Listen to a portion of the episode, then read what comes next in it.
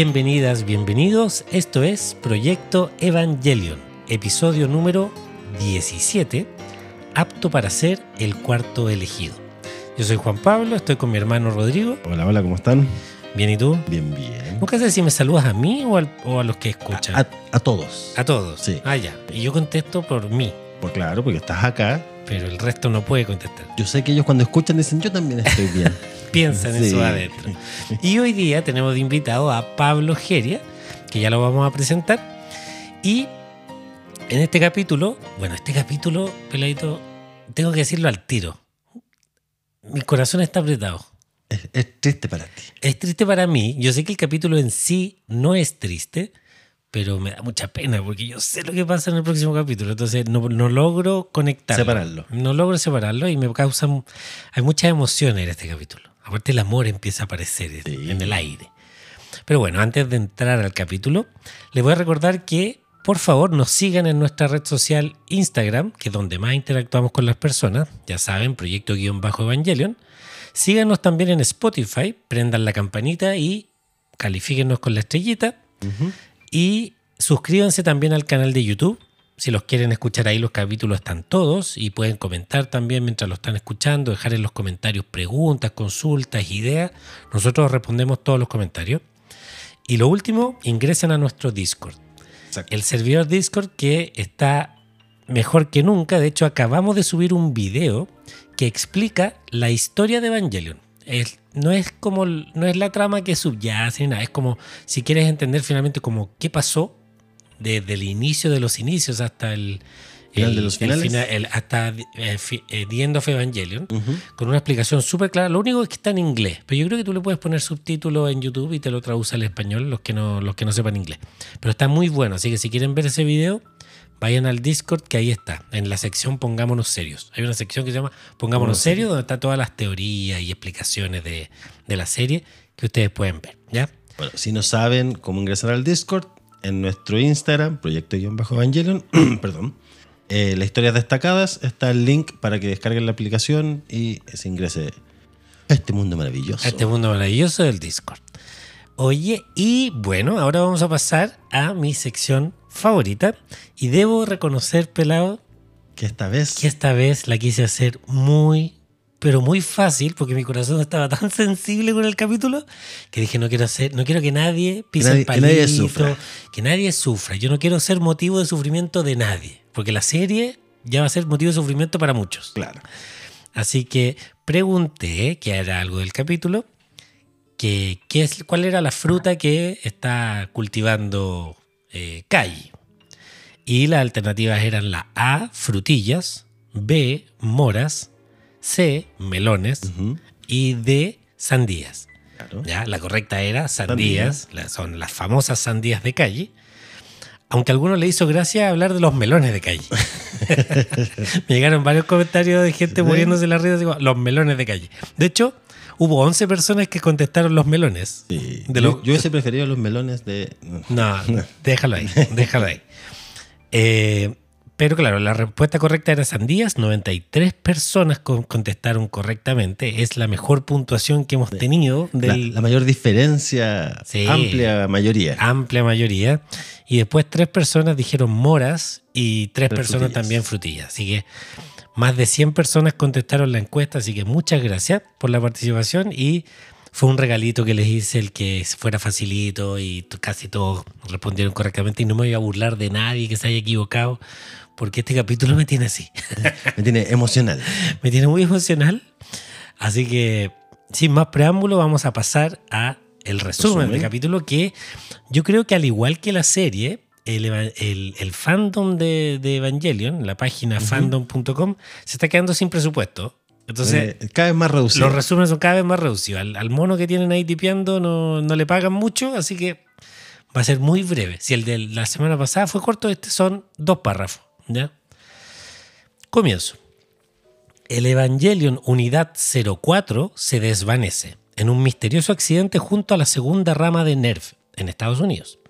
El incidente ocurrió durante la instalación del motor S2 experimental en el EVA 04.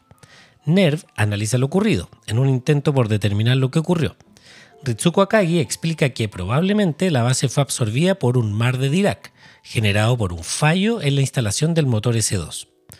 Por otra parte, Shinji Ikari y Toji Suzuhara llevan un boletín escolar a Rei Ayanami. Shinji limpia el departamento de la joven y ella lo agradece.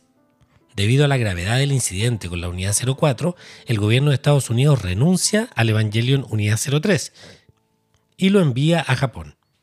Toji es seleccionado para ser el piloto durante la prueba de activación del EVA 03 en la base de Matsushiro. Misato Katsuragi no sabe cómo decirle a Shinji que su amigo será un children o un niño, ya que ella teme que la noticia afecte su autoestima. Fin. Es un resumen bien resumen. Es el bien- resumen del resumen del resumen. Sí. Ya habíamos dicho, no vamos a repetir, pero como esos libritos chicos. Exacto. Ya. Pero bueno, este igual es un capítulo que está descrito breve, pero tiene mucho. Sí, muchas, muchas cosas. No hay pasan. acción, pero hay intriga. Y. Es triste. No, no, el capítulo en sí no es triste. Pero mira, antes de empezar, voy a darle la bienvenida a nuestro invitado, que va a participar con nosotros en el capítulo, a Pablo Geria. Pablo, hola, ¿cómo estás? Hola, hola, ¿todo bien por acá? Qué bueno. ¿Dónde estás en este momento? En Valparaíso. En De Valparaíso. estamos. Una de las regiones que nos escucha. Eh, Acuérdate que faltaba una, que era Aysén. Aysén no nos escucha. No, no he revisado todavía. Oye, Pablo, cuéntanos, ¿y qué haces tú en Valparaíso? Bueno, yo actualmente estoy estudiando, soy intérprete en guitarra clásica, así que estudio en un conservatorio de acá de la zona. Ah, buenísimo. Sí. Y son muchos años, así que ¿Cuánto, ¿Cuánto llevas? Eh, o sea, formalmente voy en octavo año. ¿Y cuántos son? Se, se pueden adelantar. Ya. Eh, son 10. Chuta. Es como medicina. Entonces, Más o menos. No, y como, como para sacar el título normal, ¿no? Así como que después Ah, se queda un posgrado y ya tení para la vida. Chuta. Así que sí, pues me adelanté igual, pues. No es que lleve ocho años estudiando, pero, Ya. pero me adelanté, pero ya llevo igual seis. Entonces como que quiero terminar pronto. Ya. Así que, bueno, aquí estamos y eh, primero a comentar que estoy súper contento de participar. Qué bueno. Bienvenido al podcast. Eh, Vale, vale. Te iba a preguntar cómo conociste la serie, qué, qué es lo que más te gusta y por qué, por qué te atrajo y por qué quisiste participar en el podcast. Cuéntanos. A ver, em, sí, con respecto al cómo conocí Evangelion, es súper eh, y, y especial, pero como lo he mencionado, eh, lo he escuchado como en los otros podcasts, a varios les pasó. O sea, eh, yo tengo 24 Ya. y yo vi la serie cuando tenía, no sé, 4 o 5 años. que- Ah. Una, serie, una serie que no era absolutamente para mi edad, pero la daban, me acuerdo, en Invasión en ese tiempo Perfecto. en Chilevisión. Sí. eh, lo daban como a las 4 de la tarde, una cosa así. Y en pleno horario así abierto, qué sé yo. Y, y bueno, a mí me fascinaba. Me fascinaban como las peleas entre robots. Me fascinaba como... O sea, de, no, no, no la anime en general como de robots, pero esa serie en particular que daban me llamaba mucho la atención. Tenía como momentos súper intensos y súper bien hechos. Entonces como que lo esperaba semana a semana. No entendía mucho porque imagínate era un niño de 4 o 5 años. Sí. No, no, no, no, no, no entendía mucho qué pasaba y, y a veces había episodios que, eh, como mencionabas, como este, que como que no pasa nada, no hay acción y como que uno queda así como, ok. Claro. ¿De qué se esto? Claro, que estoy, pero sí, yo ahí, cono- ahí conocí la serie. Y lo otro es que yo tenía, o sea, tengo unos primos que veían animación, ellos son mucho más grandes que yo. Eh, en esos tiempos ellos tendrán, habrán tenido 18, yo era un niño al lado de ellos. Y ellos veían, ellos ven, consumen mucho anime, hasta hoy en día. Entonces yo iba a veces las vacaciones de invierno, eh, son familiares muy cercanos, unos primos. Y, y ellos eh, también comentaban Evangelion, aunque ellos ya la habían visto y ya sabían, porque la serie igual como que eh, se, se publicó en televisión como el 2000, si no me equivoco, 2007, 2004. No, yo no, no tengo clara esa fecha. Porque yo, no, la verdad, haber en buscado la televisión fecha, no la pero- vi nunca. Creo que fue 2001. Ya. 2001. 2001, wow. Bueno, en nuestro Discord, voy a pasar el dato, están los videos de, de presentación de cuando se, se estrenó Evangelion en Chilevisión. Así que ahí pueden buscar si los, los que quieren ver de esa época videos, que ya 2000 se veían antiguos los videos. Claro. para que nos Claro. sintamos viejos. Ahora, esta es la Claro. nueva trivia. eh, la damos en vivo. Dijeron 2007, 2001, ¿qué año más? 2001, no, no, yo Ya. Ya, pero podríamos, ahí Podríamos ver. una- hacer una trivia. 2004, ¿Cuándo, cuándo yo- se, no sé. se estrenó en Chilevisión?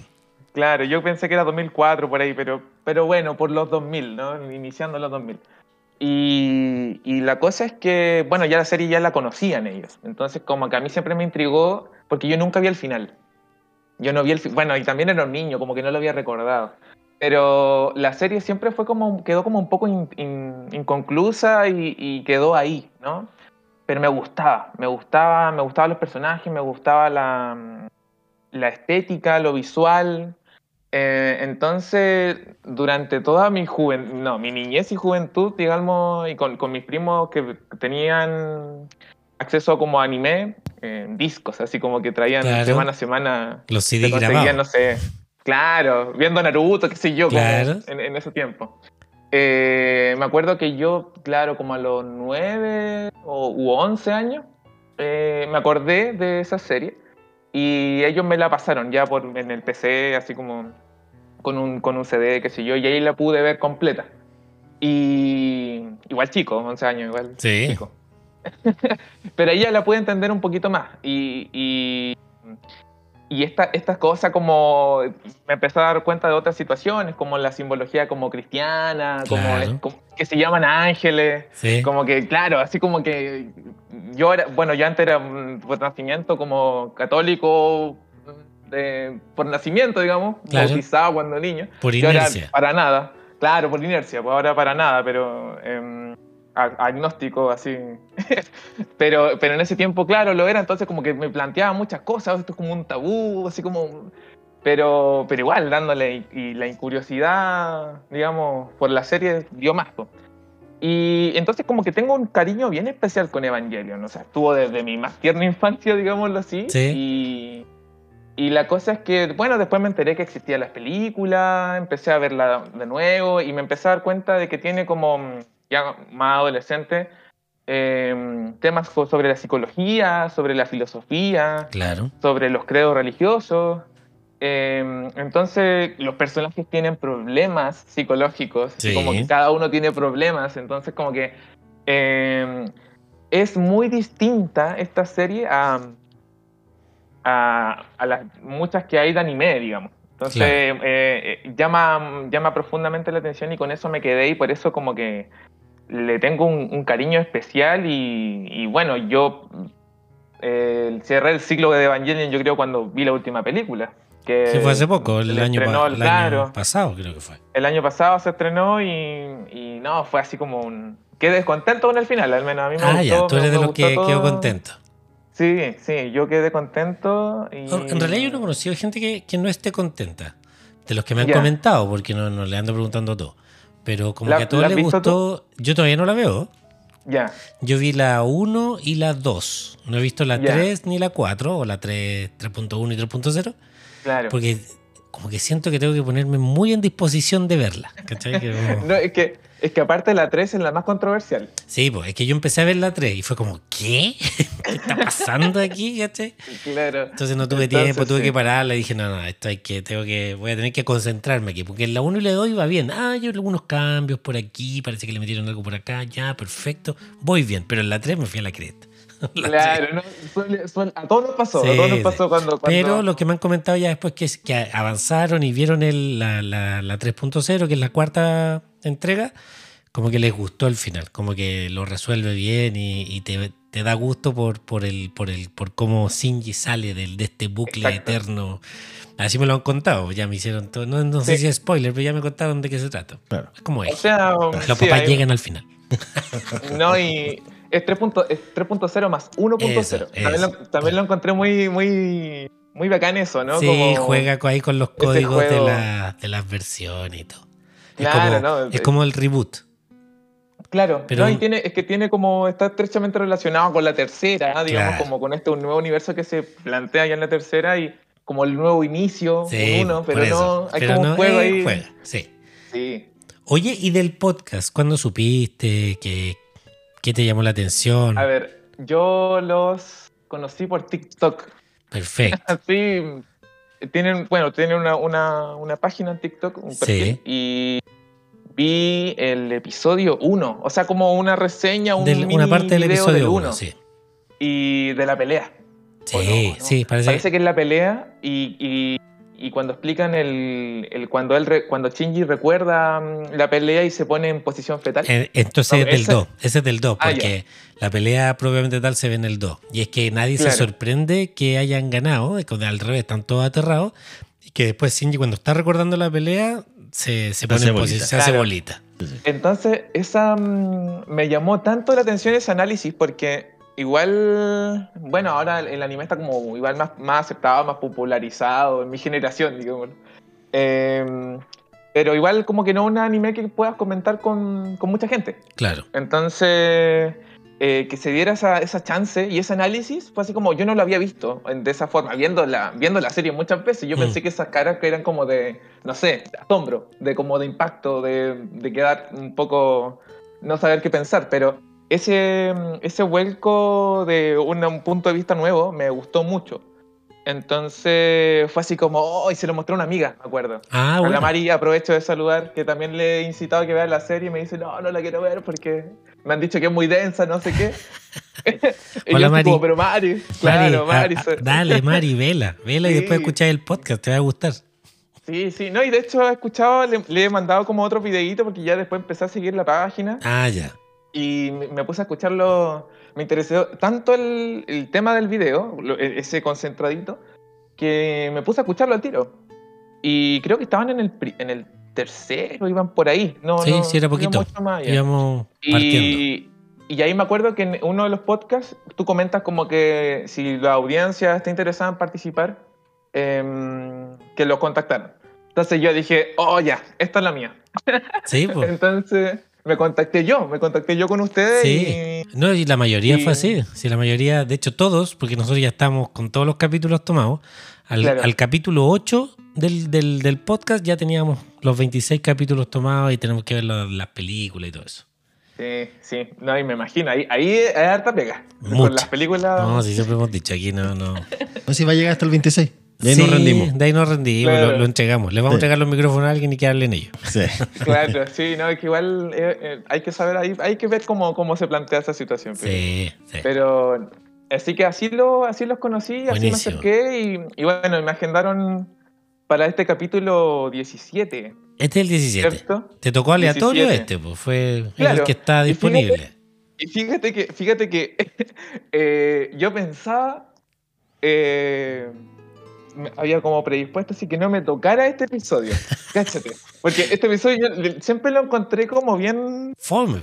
eh, o sea, Es claro, como de claro, relleno que este. no pasa nada, Sí. pero en realidad eh, ocurren varias situaciones. Sí. Porque el, lo que pasa es que el que viene, tal como, tal como adelantabas tú, que como que uno ya sabe, bueno, los que hemos visto la serie saben para dónde va, Claro. entonces estábamos todos así como, uh, me hubiera gustado comentar ese.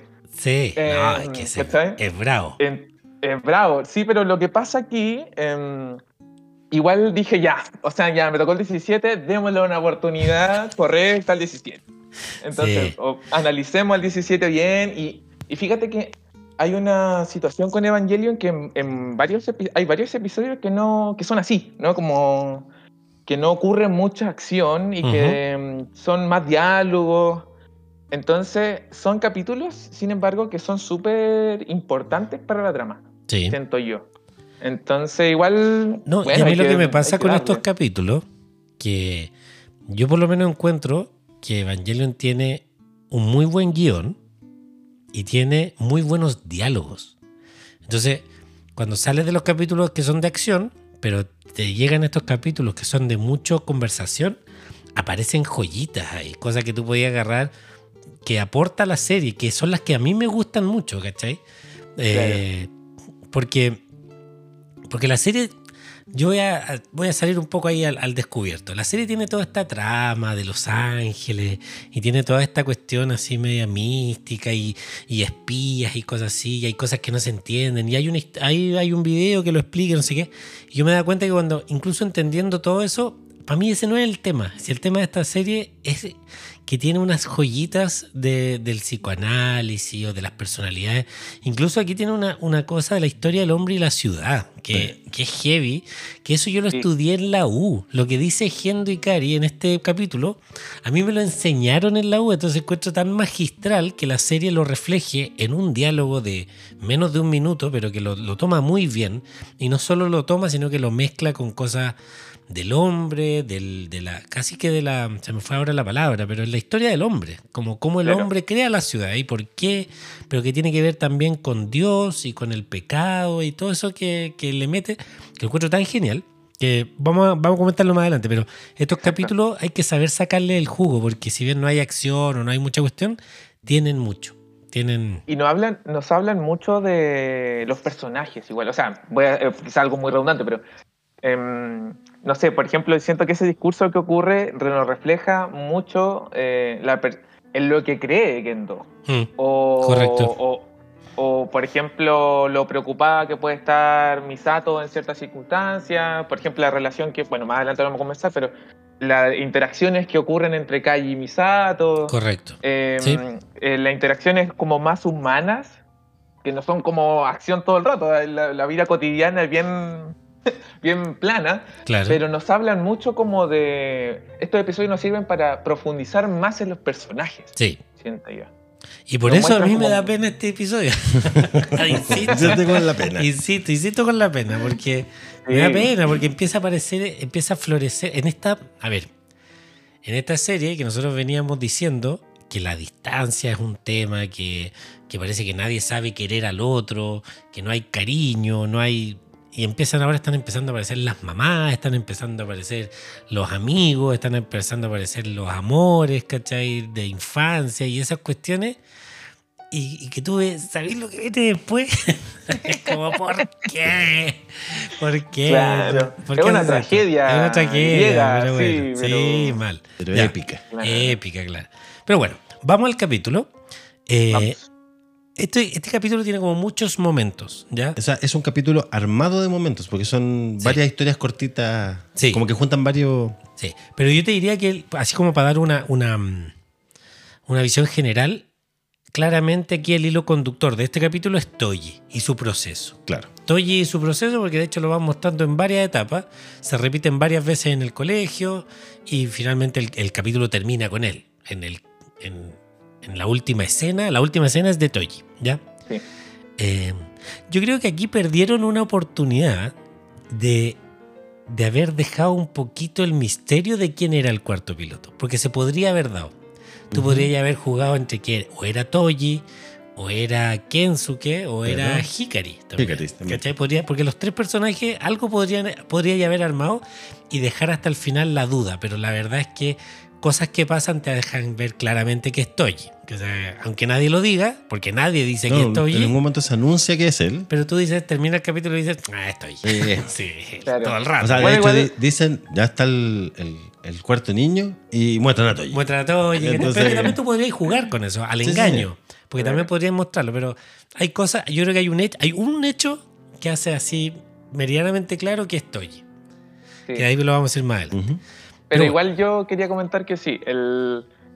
yo igual viéndolo más adolescente, no sé si hubiese sido tan consciente de, de que era Toji, Ah, ¿no? Toji, no sé cómo pronunciarlo. Está Toji. Eh, yo digo Shinji, o sea, ¿de qué claro. estamos hablando?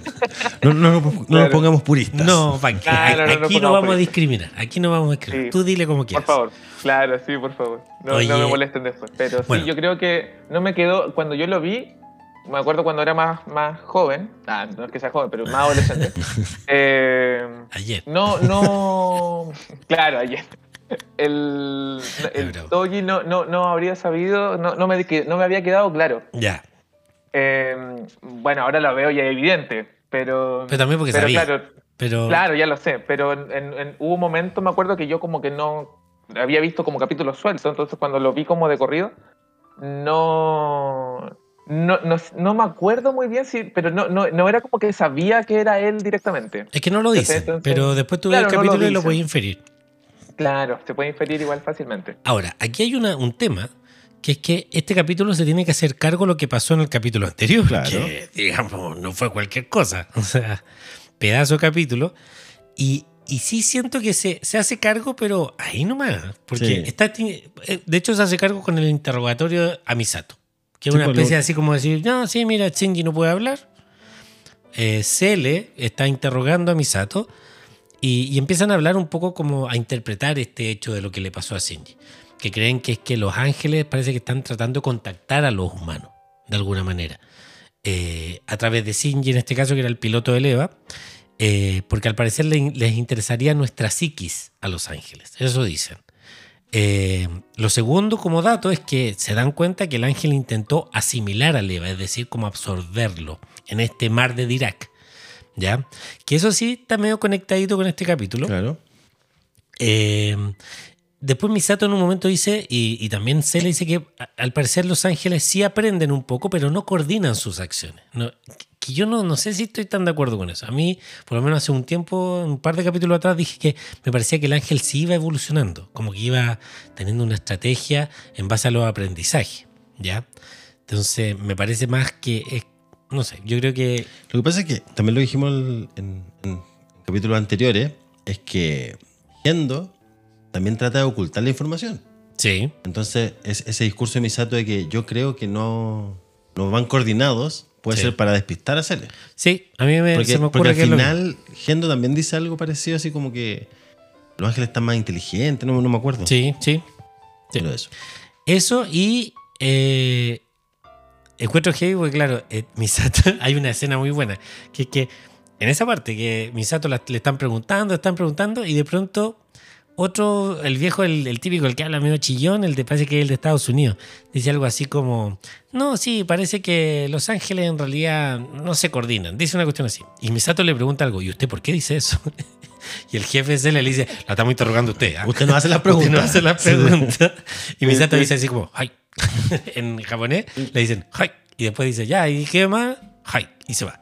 Así como, bien, como que vuelve a su lugar, como que Misato medio se relajó así. Claro. Y cuéntame, chico, ¿tú qué crees? Ay, Yo, yo creo esto, ¿eh? ¿y tú? Claro. Suéltala, ¿Y vos, suéltala. ¿Y vos, pelado, qué crees? Y la ponen en su lugar. Y apagan, obviamente, se, apaga la luz de Misato y aparece Ikari, que también estaba ahí, que no había dicho palabra, Obvio. pero claramente estaba escuchando todo. Y la frase ahí de, de Ikari la encuentro genial porque dice, parece que se nos acaba el tiempo. La encuentro tan cínica la, la frase esa de, de gente como, hoy parece que se nos está acabando el tiempo, nos estamos atrasando. Claro. Eh, ¿por, por qué? Porque yo tengo una teoría un poquito que la voy a decir más adelante respecto a qué está haciendo Gendo. ¿ya? Eh, no sé, ahí de, de esa parte si tú querés comentar algo de este eh, eh, cuestionario que le hacen al principio. solo- Bueno, había notado cosas similares, no me acuerdo, pero lo- anoté como una pregunta que me quedó dando vueltas. Y es que si Misato es consciente de quiénes son las personas que la están interrogando. Como que no, no sé si, si, si, o sea, eh, no sé si ella sabe que son SEAL. Ah, sí, no, no, no, nunca queda claro. No me acuerdo si habla de Cele Misato alguna vez. Yo creo que Entonces, debe como saber que- un poco de la orgánica, ¿no? Pero Claro, no sé, porque, no sé, por la actitud que tiene en un momento. Como que se- claro, como se desubica claro, un poco. se relaja. sí. Y se supone que ellos son como, se supone que ellos son como la gran organización, pues, ¿no? La que está detrás de la ONU, la que, la, la- la mano detrás de todo. no, pero sí sabe. De hecho, en la Entonces, conversación que tienen después con Calle, ahí le dice, pues que Cele, no voy a decir todavía, pero eh, Calle le habla de Cele. No, yo creo que sí sabe. Pero yo creo que en un momento, más que que se desubica, es que ella está tan tratando de entender todo lo que pasa, que mientras explica también aprovecha cualquier oportunidad para preguntar, ¿cachai? Está averiguando. Claro, la pero no sé- curiosidad no sé, no, la curiosidad, pero la curiosidad mató al gato, entonces. Sí, es que Hay que tener cuidado. re- Sí, recordemos claro. que Misato eh, recién viene descubriendo que no sabe todo. Exacto, Recién viene descubriendo que hay una, una agenda oculta. claro. La B. Sí. Claro. Y está ávida de conocimiento. Exacto, ¿no? Y está pendiente de todo, está desconfiando de todo el mundo. hoy en día. Exacto, exacto. Bueno, Sí. y acto seguido después viene la escena de Toji en el hospital. Claro. Que en cierta manera yo creo que nos habíamos olvidado que estaba la hermana. Sí. Creo que no sabíamos en qué estaba. Y claro, en una, en una escena que es bien, también bien buena, porque lo único que hacen es mostrarlo caminando, en lo que no saben un edificio que sí se intuye, porque se ve el ascensor, que es típico el ascensor del hospital, que es cuando, cuando Shinji se encontró con Gendo. Yo por lo menos cuando lo vi dije, ah, sí, el ascensor del hospital. Eh, y la muestran caminando en un, por un pasillo y se escuchan las voces como de fondo de, la, De las las enfermeras. enfermeras que dicen, las enfermeras. él siempre viene dos veces a la semana a visitar. Qué buen hermano Qué que buen es. hermano que es. Entonces, ahí va un poco lo que decías tú, Pablo, que nos van metiendo en el personaje, porque hasta el momento tú tenías como este, este personaje en dos dimensiones que estoy, que era el, El bravucón. el amigo. del colegio. Claro. Claro, el Bravucón y después amigo de Shinji. Claro, y amigo pues, de Shinji por, por circunstancias, y es como bruto, tonto, Machista. Machista. El, el machito. el machito machirulo, ¿no? Sí. ¿Cachai? Sí, sí, sí. Pero le dan una dimensión a él. En, e- en ese diálogo que de, la, de las enfermeras, eh, que él va siempre y que va siempre a la pieza 12, que es la pieza donde está eh, La hermana. la hermana, Que el está- 12. habíamos hablado Eso es el número, el pasado. número de que comenzaron el, el, El episodio capítulo pasado. pasado, ¿sí? sí. Y, y que la hermana está muy grave. Muy que, grave. que no saben si esas heridas se pueden Sí. recuperar No ha salido de su gravedad. Exactamente. Eh, tema que no se profundiza mucho en la serie ¿eh? y que podría. Porque lo hablan cuando Toji le pega a Shinji, por Claro. lo mismo. Lo hablan después en este capítulo refrito que tuvimos, que hacen el reporte y Toji dice así como. Da el, da el- el testimonio de que el, piloto del, del, del EVA era un estúpido porque dañó a su hermana, pero no mucho más. Y, y acá tampoco lo ocupan mucho más como recursos, más que para que sepamos que Toji tiene este lado humano. Que a mí se me aprieta el corazón. Es que yo creo que, yo creo que el, el hecho de que hablen de la hermana poco, en realidad lo que te, lo que te, lo que nos quieren demostrar es que Toji está muy preocupado por la hermana. Sí. ¿Cachai? Y de hecho creo que más adelante en el capítulo también hablan, cuando está hablando con la, con la jefa de clase, eh, que no se preocupa, no alcanzó a cocinar porque tiene que ir a la hermana, creo que dice Ujú. una cosa así. Sí, porque no puede. Claro. Claro. Eh, bueno, y luego eh, Toji lo muestran en el colegio, acto seguido, y ahí lo designan, que es importante, como delegado de curso. O, o- o no es delegado, porque el delegado es Hikari. Pero eh, parece que semanalmente hay alguien que se tiene que encargar de llevarle las tareas a los que no vinieron.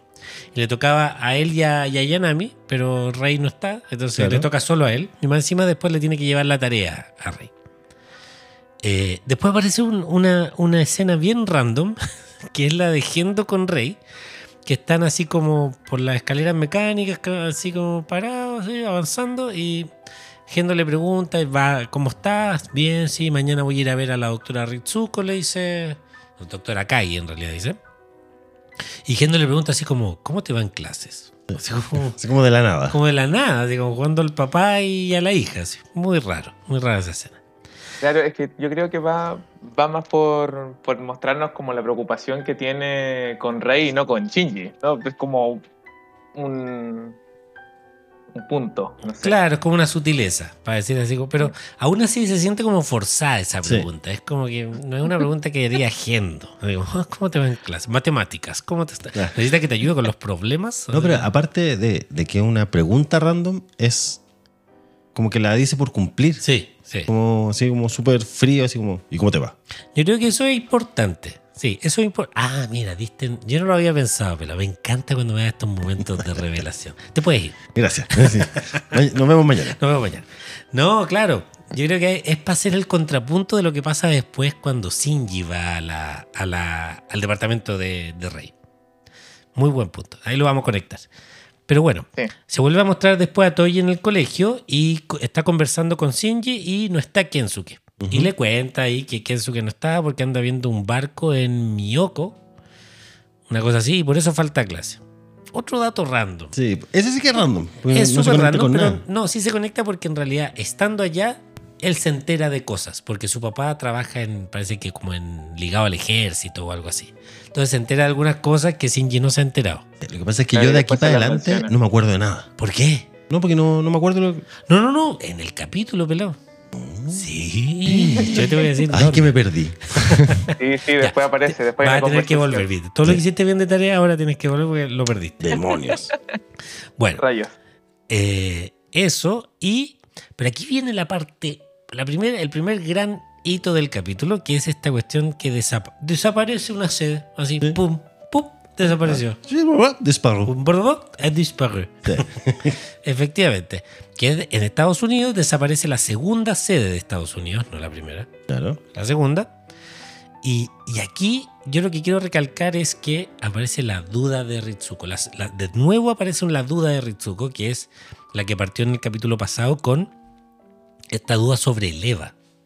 Como de que es, es curioso que la persona que está a cargo del proyecto Evangelion diga así como qué clase de monstruo copiamos. Entonces, claramente hay algo que, algún proceso que ella no, no, no fue parte de ella y que no lo tenía claro y se está dando cuenta y se está desayunando.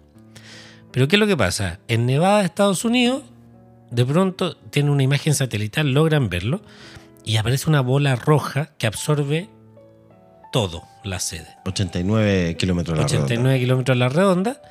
Eh, ahí yo me puse entre, entre paréntesis como, como que lo asimila. Porque están hablando de asimilar. Como que, Exacto. ¿Y por qué lo digo? Porque Ritsuko dice que debe ser, eh, probablemente se lo tragó el mar de Dirac. Que estamos hablando que el mismo mar de Dirac que, que trató de asimilar a Shinji.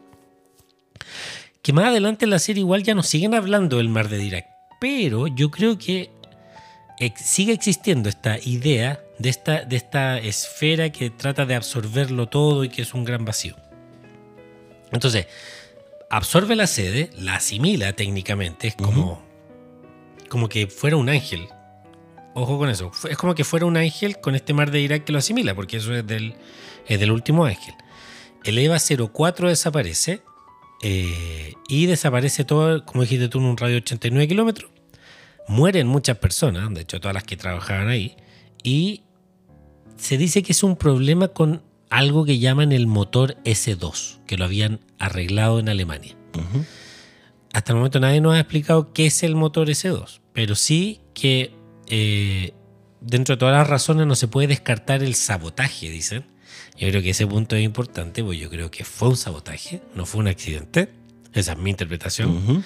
Y eh, Misato, hablando de este motor, dice, ¿es el motor S2 que recién arreglamos?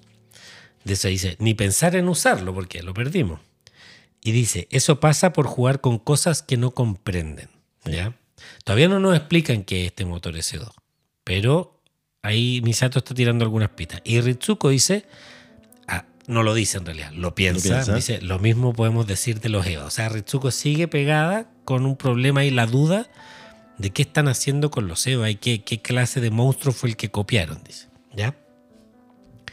Y es importante eh, esa duda porque persiste. Como que Ritsuko está en otra parada ahora. Está como. Yo creo que Arrepiéntete, hermana. algo pasó en Ritsuko en el último capítulo y, y ahora está mirando. Si antes miraba feo a Gendo, ahora lo está mirando más feo. Sí. Sí, más feo. De hecho, más adelante hay una escena ahí. Sí, terrible. Bueno, y Misato en esta también cuando le dice eso de... de- de- eso pasa porque no, no sabemos lo que estamos haciendo, le- también le hace una mirada a Ritsuko Sí, como claro. bien inquisidora. Sí, claro, claro. Es que yo creo que ahí la, la mostaza está revuelta de lo último que, que pasó en el capítulo. Pero insisto, como que no se han hecho cargo porque Shinji está como súper normal. Como Entonces, si nada. La duda, ahí te pregunto, Pablo, ¿Shinji olvidó lo que pasó?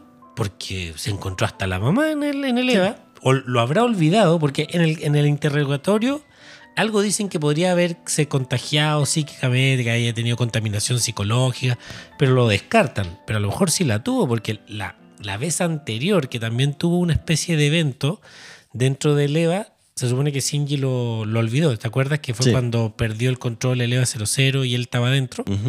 Al otro, a la otra mañana él olvidó todo. Olvidó todo, claro. Que vio a Rey adentro y toda la cuestión.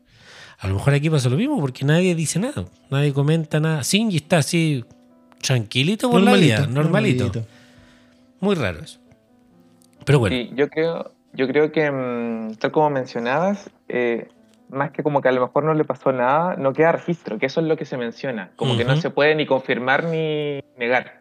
porque como que los sensores y nada quedó, las Estaba cámaras, todo, las cámaras todo, estaban apagadas, claro. Todo estaba apagado. Entonces, No, pero a mí lo que me no llama la atención es que Shinji no acusa recibo. Claro, No está acusando Sí. recibo. está así como súper indiferente y su vida siguió Como que no si hubiese nada. pasado nada. Entonces Sí. es raro. Yo creo que no, ahí no se- la serie no se hace cargo de ese momento. Pero sí, todo el resto está afectado por lo que pasó. Eh, Ujú. ahí nos hablan entonces de esta unidad 03, que fue la que quedó en la primera sede y que ahora Estados Unidos se quiere deshacer de ella porque no quiere tener problemas. O sea, no quiere no, que le no quiere perder la primera sede. Correcto. Entonces Ner la va a recibir.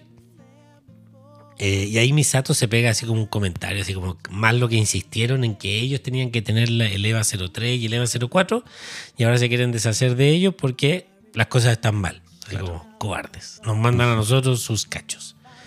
Y Misato, ojo, le pregunta a Ritsuko si las pruebas de sincronización se usarán, se usará el dummy plug. Y Ritsuko comenta que eso se está decidiendo.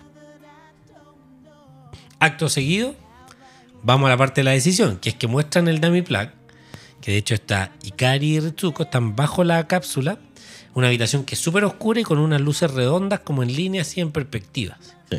A mí se me, se me ocurre así como que el futuro, ¿cachai? Hacia allá vamos. hacia allá vamos, ¿cachai? Porque está la cápsula, así bien, así como bien, bien remarcada, una cápsula roja, bien distintiva, eh, que dice Rey.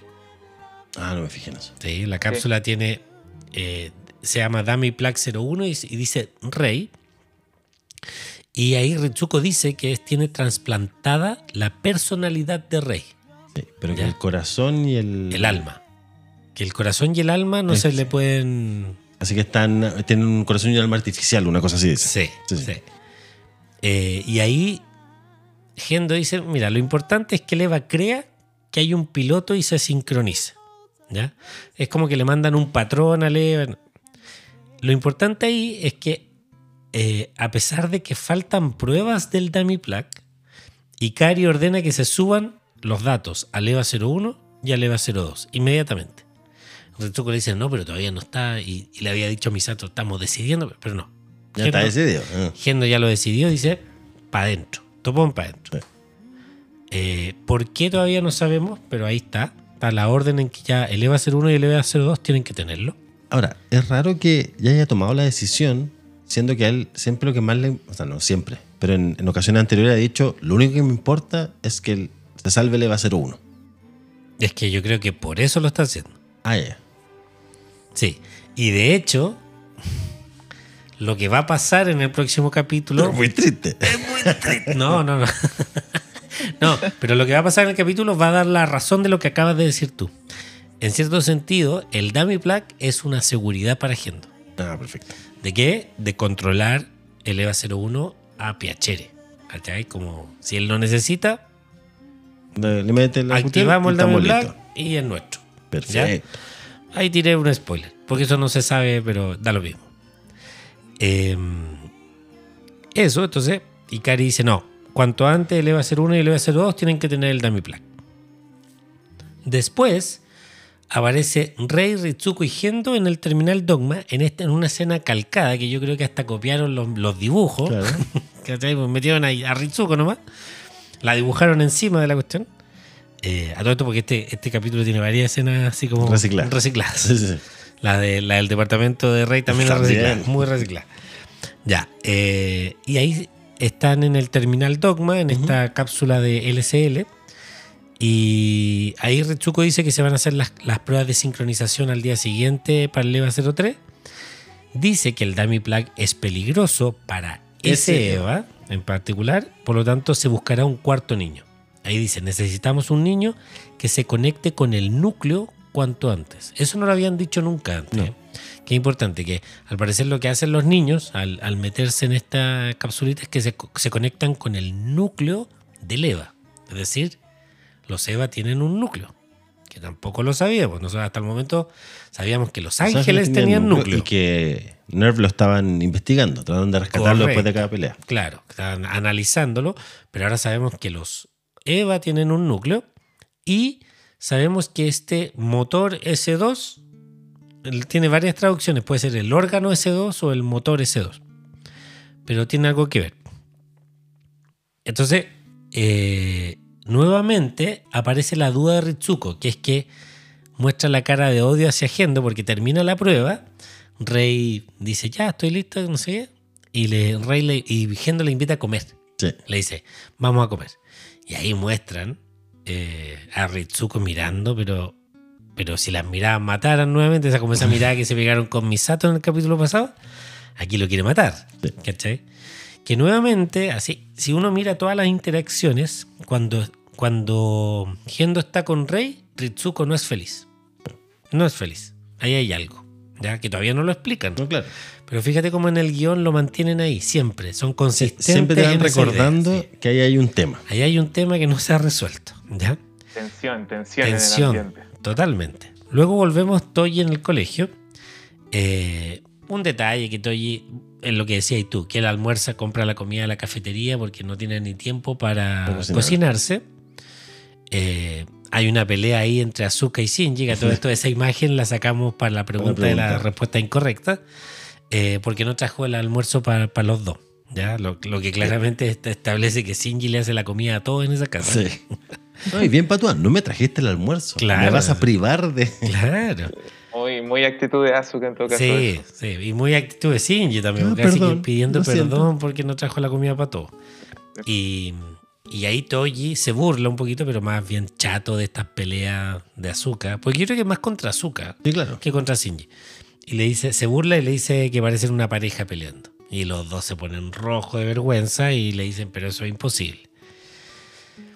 Pasa esa escena del colegio y vamos entonces ahora a Ritsuko y Misato hablando del cuarto niño. ¿Ya? Que hasta ahí todavía no, no se sabe nada. Entonces, detalle, se ven los gatitos de Ritsuko, un gatito blanco y un gatito negro, así como de porcelana, chiquitito. Eso- esos gatitos son importantes. Eh, Ritsuko le dice a Misato que para las pruebas del EVA 02 eh, van a ocupar al, perdón, del EVA 03 van a ocupar al cuarto elegido. ¿Ya? Y ahí Misato se molesta porque Marduk no le ha informado. Entonces, y la pregunta es, ¿quién es Marduk? ¿Qué es, Marta? ¿Qué es Marduk? Porque más adelante lo dicen, pero Ritsuko tiene la información. Y le dice, no, si aquí lo está y mañana te va a llegar. Ritsuko le dice, mañana te va a llegar. Ritsuko parece saber muy bien lo que hace Marduk. ¿ya? Entonces, Misato vuelve a sospechar de Ritsuko y le dice, ¿otra vez con secretos, doctor Akagi?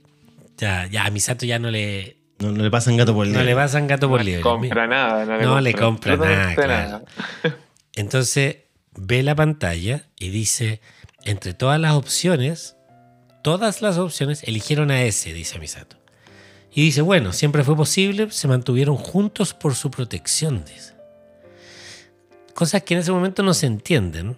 Pero cuando ya más adelante lo Más adelante dicen, lo es dicen. como. ah, perfecto. Pero esos, esos diálogos están ahí por algo. Entonces Misa- Misato piensa que va a ser difícil decírselo a Shinji.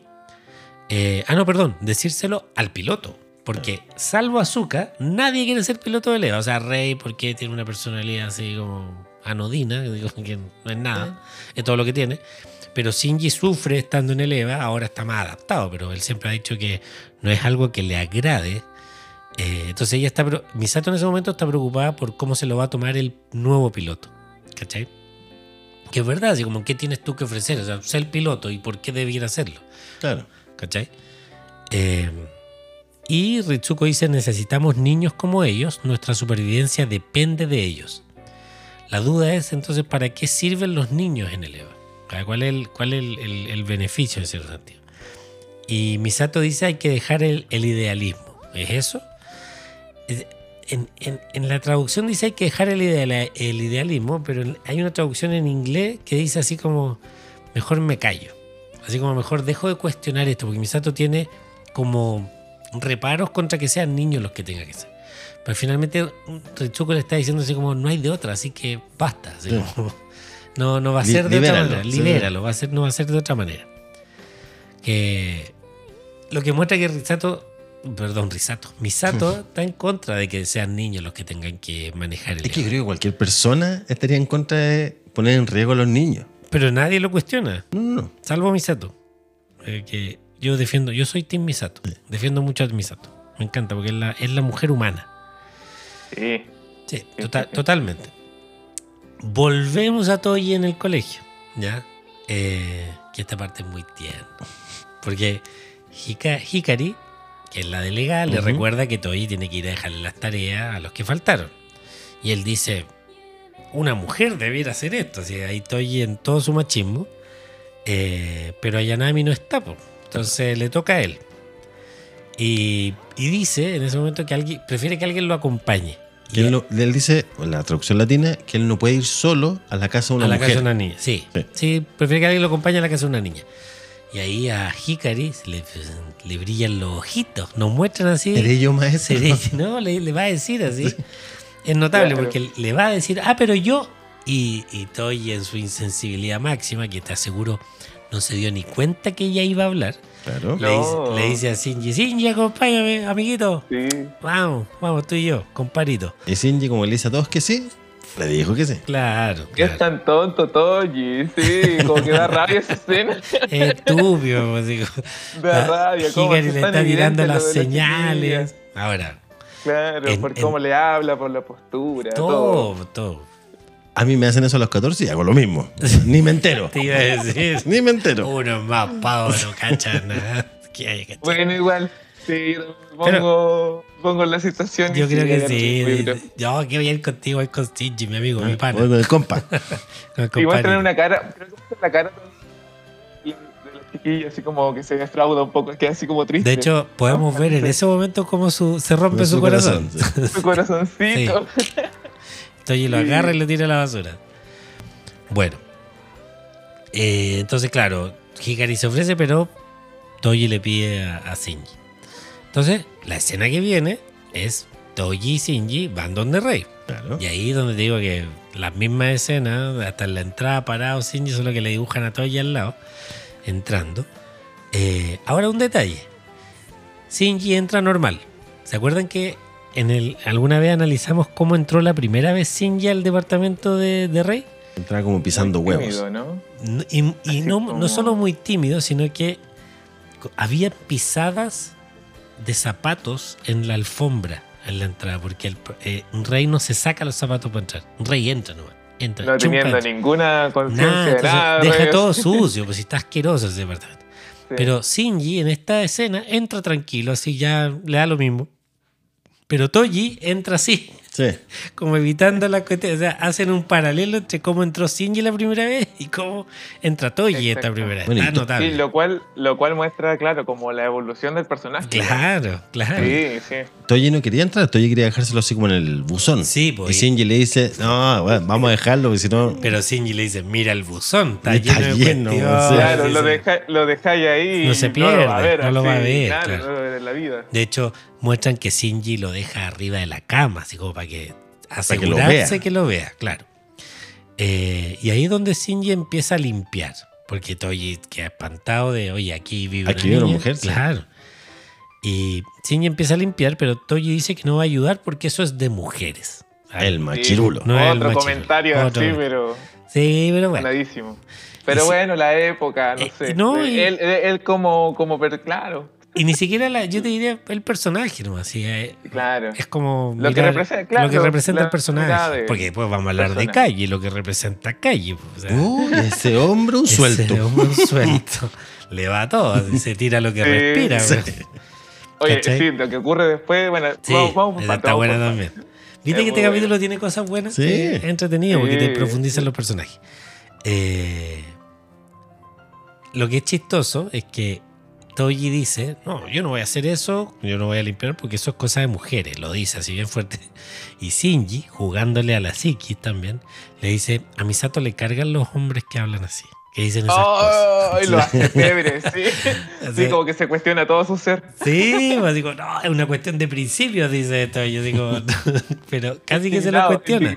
Que en un momento Claro, pensó así sí. como, por agradarle a Misato, soy capaz de limpiar. Dijo, no, no, es una cuestión de principios. Claro, Pero- llorando, llorando. así. Pero encuentro genial esas interacciones, porque también es lo que decís tú, la evolución del personaje. Shinji ya le da lo mismo y se la tira Sí, Toji, pues no, ¿cachai? está, no es ese tímido que, no, que No, duda hasta de claro. hablar, de No, saludar, claro. ¿no? El chico ya ahora está... Sí, está lanza grandecito. broma y le lanza palo y filo. Filo, ya está, entiende más cómo son las interacciones entre personas. Sí, Eh, se- y se es está atreviendo como a interactuar más, po. Que, Claro. que es lo que decían en el... Bueno, lo dicen en este capítulo, que y lo- también él en esta introspección que tuvo con el ángel, que, que entendemos que, eh, dado esto, entendemos que puede ser que Shinji haya hablado con el ángel y que el ángel se había materializado en este niño que era el mismo, pero es una teoría. Pero claro, él ya, a pesar de que tiene miedo de sufrir o de que le hagan daño, él ya está mucho más desenvuelto. Y una vez que termina de, de- de- de limpiar, Toji le dice, mira, ¿cómo, cómo has cambiado? Le voy a decir, o qué diferente está, porque cuando te conocí pensé que era un idiota. no pensé que fueras de los que ayuda a otros. Lo que habla, yo creo que es heavy, porque habla un poquito de que lo de lo que nos, dije, nos hablaron al principio, que Toji es un gallo preocupado dentro de toda esa como coraza de, de- de machismo y de, de, de cabro así de Rebelde. del rebelde o el, el rudo, tiene un, como te están hablando lo que él valora, él valora las personas que son capaces de ayudar a otro, ¿ya? Eh, porque él, él, él cree en eso. Y por eso también no soporta a Azuka, que es una, una, una persona que Egocéntrica. egocéntrica que Altanera. grafica efectivamente alguien que nunca va a hacer algo por otro. ¿Cachai? Si Y- no obtiene un beneficio. si no obtiene un beneficio a, can- a cambio. Y él está viendo en Shinji este, este ser humano que no le interesa tener un beneficio, él solo quiere ordenar. ¿Cachai? O sea, por, Claro. por- por un beneficio de otra persona. Y se lo hace ver. Eh, y le dice, supongo que en ese entonces estabas muy estresado. O sea, Además, encima lo lee bien. pero mira, yo creo que ahí hay un momento, ese momento es lo que debió haber pasado en el capítulo 3 Tres. que es la llamada de Toji. Esa llamada que nunca se concretó. Que fue. eh, Ah. ¿Te acuerdas cuando termina el capítulo 3? Ese día que está lloviendo. Y es que ellos estuvieron dentro de la cápsula con Kensuke, dentro de la cápsula de Eva cuando estaban derrotando al cuarto ángel. eh, Que a todo esto es el cuarto, el al que le sacaron el núcleo que están Ujú. analizando. Eh, él, todo ese, después de ese episodio, él estaba súper bajoneado. Y que Kensuke le dice, oye, ya toma, ahí está el teléfono de Shinji, llámalo. ¿Cachai? Y nunca lo llamó. Y nunca tuvieron esta conversación, porque la conversación que tuvieron fue cuando él se iba a ir y él como que lo defendió, así como tú eres el piloto de Eva y que nadie diga nada.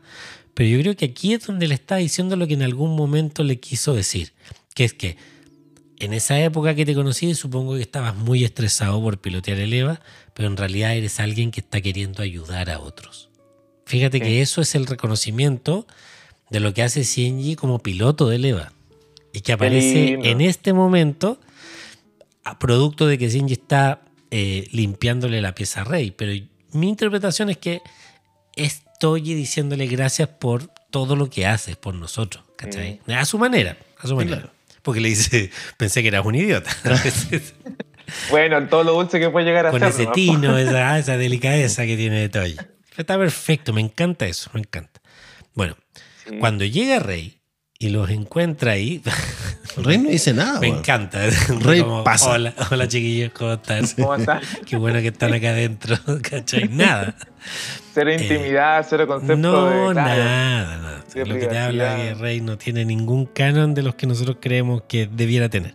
Exacto. Y, Pero. Pero aquí pasa algo que aquí es lo que he conectado con, con lo tuyo, pelado. Porque eh, lo de Gendo, cuando le pregunta así como cómo te va en el colegio, es impostado, es falso, es de- con desinterés. No hay un interés real.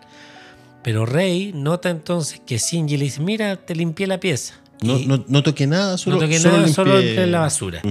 Y Rey dice, se, se, se ruboriza y dice gracias. Dice muchas gracias. Ah, no sé, dice En- arigato. es que en español le ponen muchas gracias. Ah, ok. Ah, bueno. Y claro, de ya hecho- tú- ¿Cómo? De hecho, esa, que de hecho esa, mm, eh, esa interacción es, es muy potente porque más adelante la va como a recordar. Sí, pues. Se la plantea, ¿no? Se la- Entonces, no, le queda dando vuelta. le queda dando vuelta y, y, y que hace, hace, o sea, está relacionado con lo que mencionaba Rodrigo. Sí. O sea, eh, con esta con Gendo, ¿no? Con la percepción de Gendo, sí. ten- claro, tenía como una tenía como un, un una cier- cierto afecto con ciertas situaciones, eh, pero se da cuenta de que existe como una amabilidad mucho mucho más cercana, existe otra realidad Sí. eh, mucho más bonita y Digamos que está que presente en Podríamos en ser más simple. Hay un Ikari mejor. Hay un mejor Ikari Claro. dentro de los que conoce. Hay uno bueno y uno no tan bueno. Claro, Eh, claro. Aquí hay un detalle que si pueden vayan y vean el capítulo para ver que yo no estoy tan loco. Pero cuando entra Rey se escucha el sonido como que viene con zapatos. Porque yo estoy pegado con ese tema. Se escucha cuando camina como ruido de zapatos, pero no le muestran los pies. ¿Ya? Eh, y después, cuando Shinji y, y, y Toji se van, la, la muestran desde arriba, eh, que está acostada, boca abajo en la cama, y, pero con calcetines.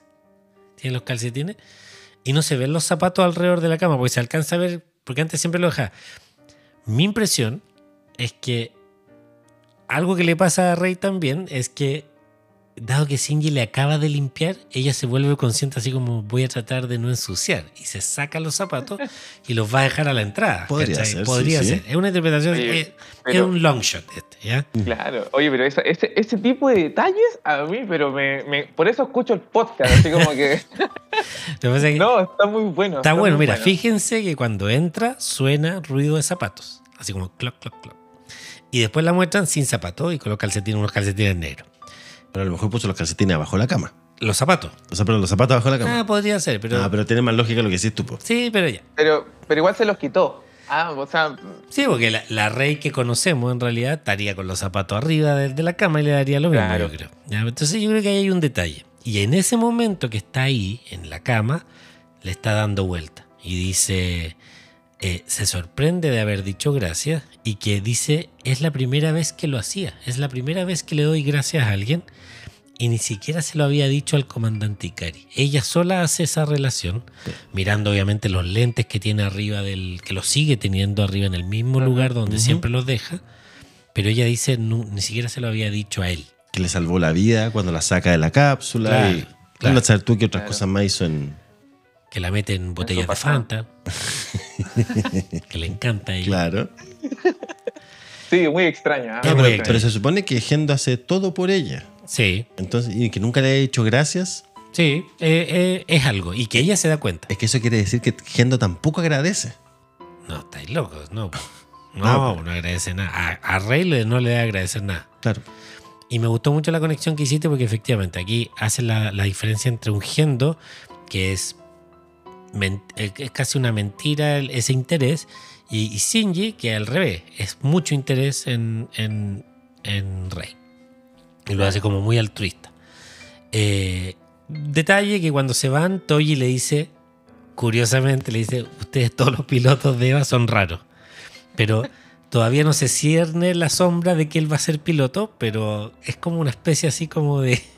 Ese insulto va para ti también. Claro. Es como que tú Claro. calificas, tú también calificas. O sea, por lo que se No dijo, por lo que se dijo Claro. antes, todos los estudiantes del colegio califican. Es que no se ha dicho. No, pues, lo Eso es lo que viene dijo- después. Eso viene después.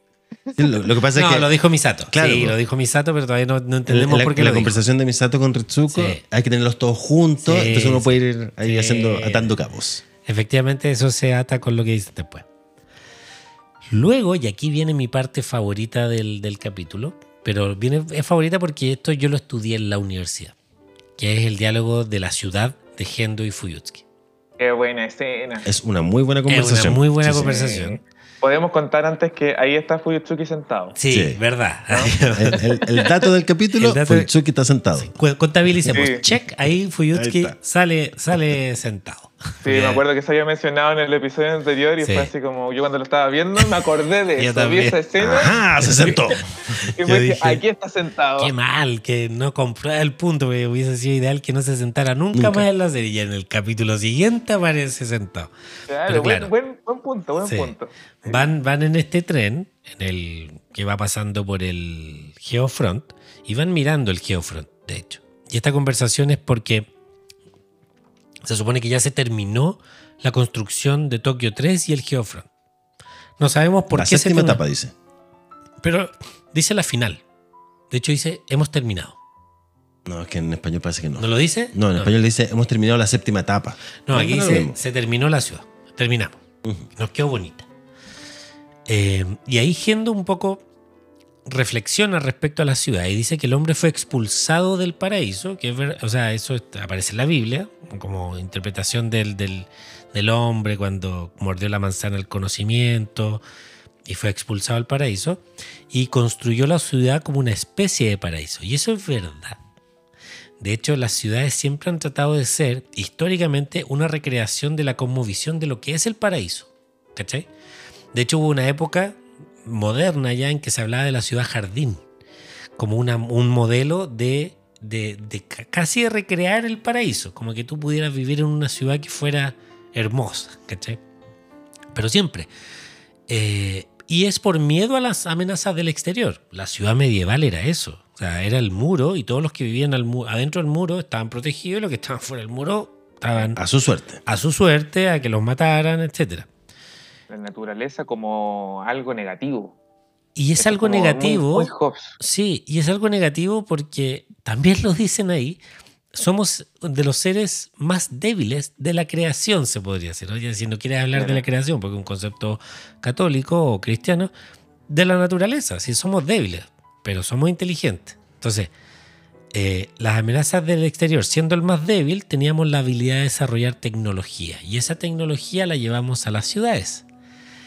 Que aquí hay una conexión con 2001 dice el espacio. Tan, tan, tan. Que es lo mismo, porque en 2001 dice el espacio, esa es la premisa. La premisa es que el, el hombre, o el proto-hombre, que era el, el mono, se lo comían los leones. En la película lo muestra, se lo comían los leones, no tenían cómo defenderse, entonces comían puras vegetales, hierbitas, lo, lo que hubiese, ¿cachai? Y cuando con intelecto logran desarrollar armas, empiezan a cazar. Y, y hacen el salto en la película desde cazar a, la- a las naves espaciales. O sea, ahí hablan de cómo, cómo esto realmente fue así explosivo y basta sentarnos hoy día y mirar cómo es la tecnología hoy y cómo era hace 10 años y cómo esto ha sido así explosivo. Y de eso está hablando Gendo con, con Fuyutsuki. No es que Gendo sea un pesimista, Gendo está haciendo evidente lo que, lo que es la historia del hombre respecto a la tecnología y, y para qué la desarrolla, para protegerse. Hizo la ciudad para protegerse. Eh, pero ahí hay un, doble, hay un doble sentido, que la ciudad, esa ciudad, la, la- exactamente la que está ahí, Gendo habla de que es, es para los cobardes. Yo creo que Gendo está hablando del mismo, ¿ah? yo creo, de lo que yo conozco de la serie y de lo que sé que pasa. Yo creo que ahí se está criticando a él mismo, porque esa ciudad tiene un rol también, va a tener un rol. En, en lo nominal nos dicen que es para proteger a la humanidad, que es el último bastión. Y es que si queda, de hecho, si hay una guerra nuclear afuera, eso allá abajo resiste cualquier cosa y puede vivir gente ahí. Pero dado el plan que tiene Gendo, eh, Gendo que- creo que cuando dice que es de los cobardes es porque él es un cobarde. Él se está... Se está, Se está autorretando. se- sí, se está, se está criticando. Bueno, y. Fuyutsuki le dice, no hay nada de malo en ser, en ser un cobarde. Sí, Claro, eh, le dice así como... Soldado que arranca. Sí, soldado que arranca como- sirve para otra guerra. los cobardes viven más tiempo, dice. Sí. No tiene nada de Claro, malo. los cobardes viven más tiempo. sí. Pero yo creo que Fuyutsuki nos alcanza a ver hacia dónde está apuntando Gendo. Gendo- y Fuyutsuki siempre tiene eso, porque cuando están en, cuando estaban en la Antártida dice así como este es un lugar de pecado, donde la vida humana no puede vivir, no sé qué. Eh, como no es un lugar donde vivir, y, y Gendo dice así como yo prefiero que haya pecado, pero poder vivir, una cosa así, algo le dice. Como que siempre son, antagonizan un poco en, la, en las opiniones. Sí. Pero ahí yo discrepo, ¿ah? Yo creo que si alguien sabe eh, qué piensa, o, el más cerca de lo que está pensando Gendo es Fuyutsuki. Porque el entramado que tiene entre ellos dos, o sea, por la relación que ellos tienen, por las cosas que conversan, pareciese que el plan, bueno, y por cómo termina la serie y por cómo evoluciona, parece que es de ellos dos. Tú dices que el plan de, de- es de ellos dos. Mira, Sí, no, no me sí. acuerdo. Yo por eso estoy tratando de ver ahí cómo, cómo sigue esto. Pero Porque a mí en esta, bueno, en esta etapa me da la impresión que no. Pero ujú. está bien. Es que me acuerdo, me acordé de. Bueno, ¿puedo, ¿Le puedo decir un spoiler? Sí. Ah, no sé. Pero lo aviso, ah, lo aviso. Es que en, pero es de la película. Sí, pues, Evangelion. eh, cuando ya están en, el- en la etapa final y Gendo se retira como de la sala de mando. Sí. Y eh, va abajo y le dice, claro, va como al, dogma, dogma terminal, ¿no? Se Sí, Dogma Terminal. última- Eh, Fuyutsuki le dice, Ah, dale Yui". saludos a Yui. Entonces, eh, pareciese que Fuyutsuki sí entiende y está de acuerdo con lo que con lo que quiere hacer Gendo y lo ayuda, pero eso es para otro para la persona que le toque analizar aquello, porque también tengo yo una idea de qué siente Fuyutsuki por Yui. Sí, Ahí- es que eso no queda claro, está como serie. todo ahí muy revuelto, ¿no? Como que hay una, no sé si es admiración, no sé si le gustaba también, Sí. no sé si, porque hay, hay, hay todo un rollo, hay todo un rollo, pero ellos ayudan mucho. Sí, ellos son muy o sea, no, cómplices. yo creo que pero- los une pero- el... A mí me da la impresión que lo que los une es el no querer hacer lo que se le quiere hacer. Pero no sé si es el mismo objetivo. O a lo mejor sí, ¿ah? a lo mejor sí. En, en base a lo que Claro. dices tú, puede ser que sea el mismo objetivo. Pero aún así, dada la, la, la realización que tiene Gendo en esa escena que dices tú más adelante, creo que tiene que ver que aquí Gendo está hablando un poquito de Ela, no de, no de Fuyusuki. Claro, sí, no, no, también, no, completamente de acuerdo en, en eso. Sí. Sí. Ahora- no, no, pero a lo que iba era como que discrepaba, como que no, no supiese lo, lo, que, lo que pasaba por la mente de Gendo. Yo creo que los dos tienen el plan, que ese plan me parece muy chistoso. Que eh, siempre dice así como todo salió de acuerdo al plan. ¿no? Claro. O todo va de acuerdo al plan. Todo va de acuerdo al plan. El plan es eterno y salen como. Son demasiados puntos y como que realmente, si es que. O sea, por, lo, por cómo lo propone la serie, estos tipos son unos maestros planificadores, que. Sí, Que de hecho bien. es un punto que, que, mm, que se nos fue, pero lo podemos mencionar cuando terminemos de resumir, que es como si está implicado Gendo o no en, en lo que sucede en Estados Unidos. Ah, que aquí viene, pues, porque de, de hecho empiezan a hablar y Gendo dice que la pérdida del EVA 04 y la segunda sede no son importantes. Y dice, se perdieron las muestras y el S2, pero los datos están seguros en Alemania. Entonces está todo respaldado, no hay problema. Lo que importa, dice, y esto es importante, es que tenemos Tokio 3 y el EVA 01. Entonces, más información. Gendo dice, tenemos Tokio 3 y el EVA 01. Eso es lo que le importa a él ahora. Como que Gendo va cambiando siempre para dónde va apuntando, pero te va, te va haciendo un narrowing así como hacia dónde estoy. La ciudad y el EVA ahora. Por eso habla de la ciudad, que es importante para él. Dice, el consejo está nerviosos. Gen, eh, Fuyutki dice, seguro Cele está cambiando su plan. ¿ya? Pues están así desorientados. Y Gendo dice, las cosas pasan, estén o no escritas en los manuscritos del Mar Muerto. ¿Por qué creo yo que Gendo dice eso? Porque yo creo que él sí está metido en el sabotaje de, y en esta explosión, ya, o en este falla del motor S2. Porque yo creo que lo que necesita Gendo es retrasar los planes de Cele. Sí o sí, porque él necesita llegar antes con su plan, ¿ya? Eh, a lo que da la impresión es que Cele lo que quiere es que se cumpla a la, a la letra lo que están pasando, lo, lo que tiene que pasar en los rollos del Mar Muerto. Claro. ¿ya? Pero Gendo, yo creo que a Gendo no le interesa mucho eso. Él necesita avanzar rápido en lo que es su plan y cualquier cosa que retrase la, a, a Cele y como que lo, le haga cambiar el plan o, ¿cachai? Eh, le sirve a él. ¿ya? Él está jugando a retrasar a Cele y apurarse él. Esa es mi, mi interpretación de lo que dice ahí. Eh, yo creo que igual lo considera el- el- los escritos, o sea, los tiene. Ah, o sea, como que la- las fechas las tiene, digamos. Por eso como que dice así como que igual va a pasar, ¿no? Sí, Pero, pero sí, es- es se da cuenta que puede moldear y puede trabajar ahí entre medio y, y listo. ¿cachai? Como que puede, puede tomar esa fecha a su favor o no. Entonces yo también coincido contigo, Juan Pablo, de que eh, Gendo está metido ahí. O sea, ustedes, Gendo. ustedes están planteando que es culpa de Gendo que se haya explotado el motor S2. sí. Eh, sí. Sí, totalmente. que se haya perdido el prototipo y que él no, no le, no le importa eso, porque lo, lo que él necesitaba es que Cele entrara en, en, en, en problema y que se retrasen casi que cambiando el plan y pensando y ver cómo lo hace. Pero Y que no lo- tuviera, no- y que no tuviera Evas. También. Es que a lo mejor Gendo quiere el EVA 03 Puede ser. para su plan. No sé si para su plan, pero yo creo que es lo que decís tú, ¿eh? que es retrasar la producción de EVAs. Sí, como que no, no tengan la- los demás países, no tengan EVAs. Él necesita Entonces- controlar los Control, EVAs. claro. Y por eso necesita al- Sí. al 03 que venga, pero para tenerlo. ¿ya? Y por eso, y por eso deja como el. Ay, no sé cómo se llama, el entry plug.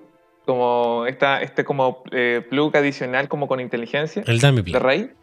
El Eh, claro, em, el dummy, dummy plug. Eh, se lo deja así como en caso de cualquier cosa al EVA 01.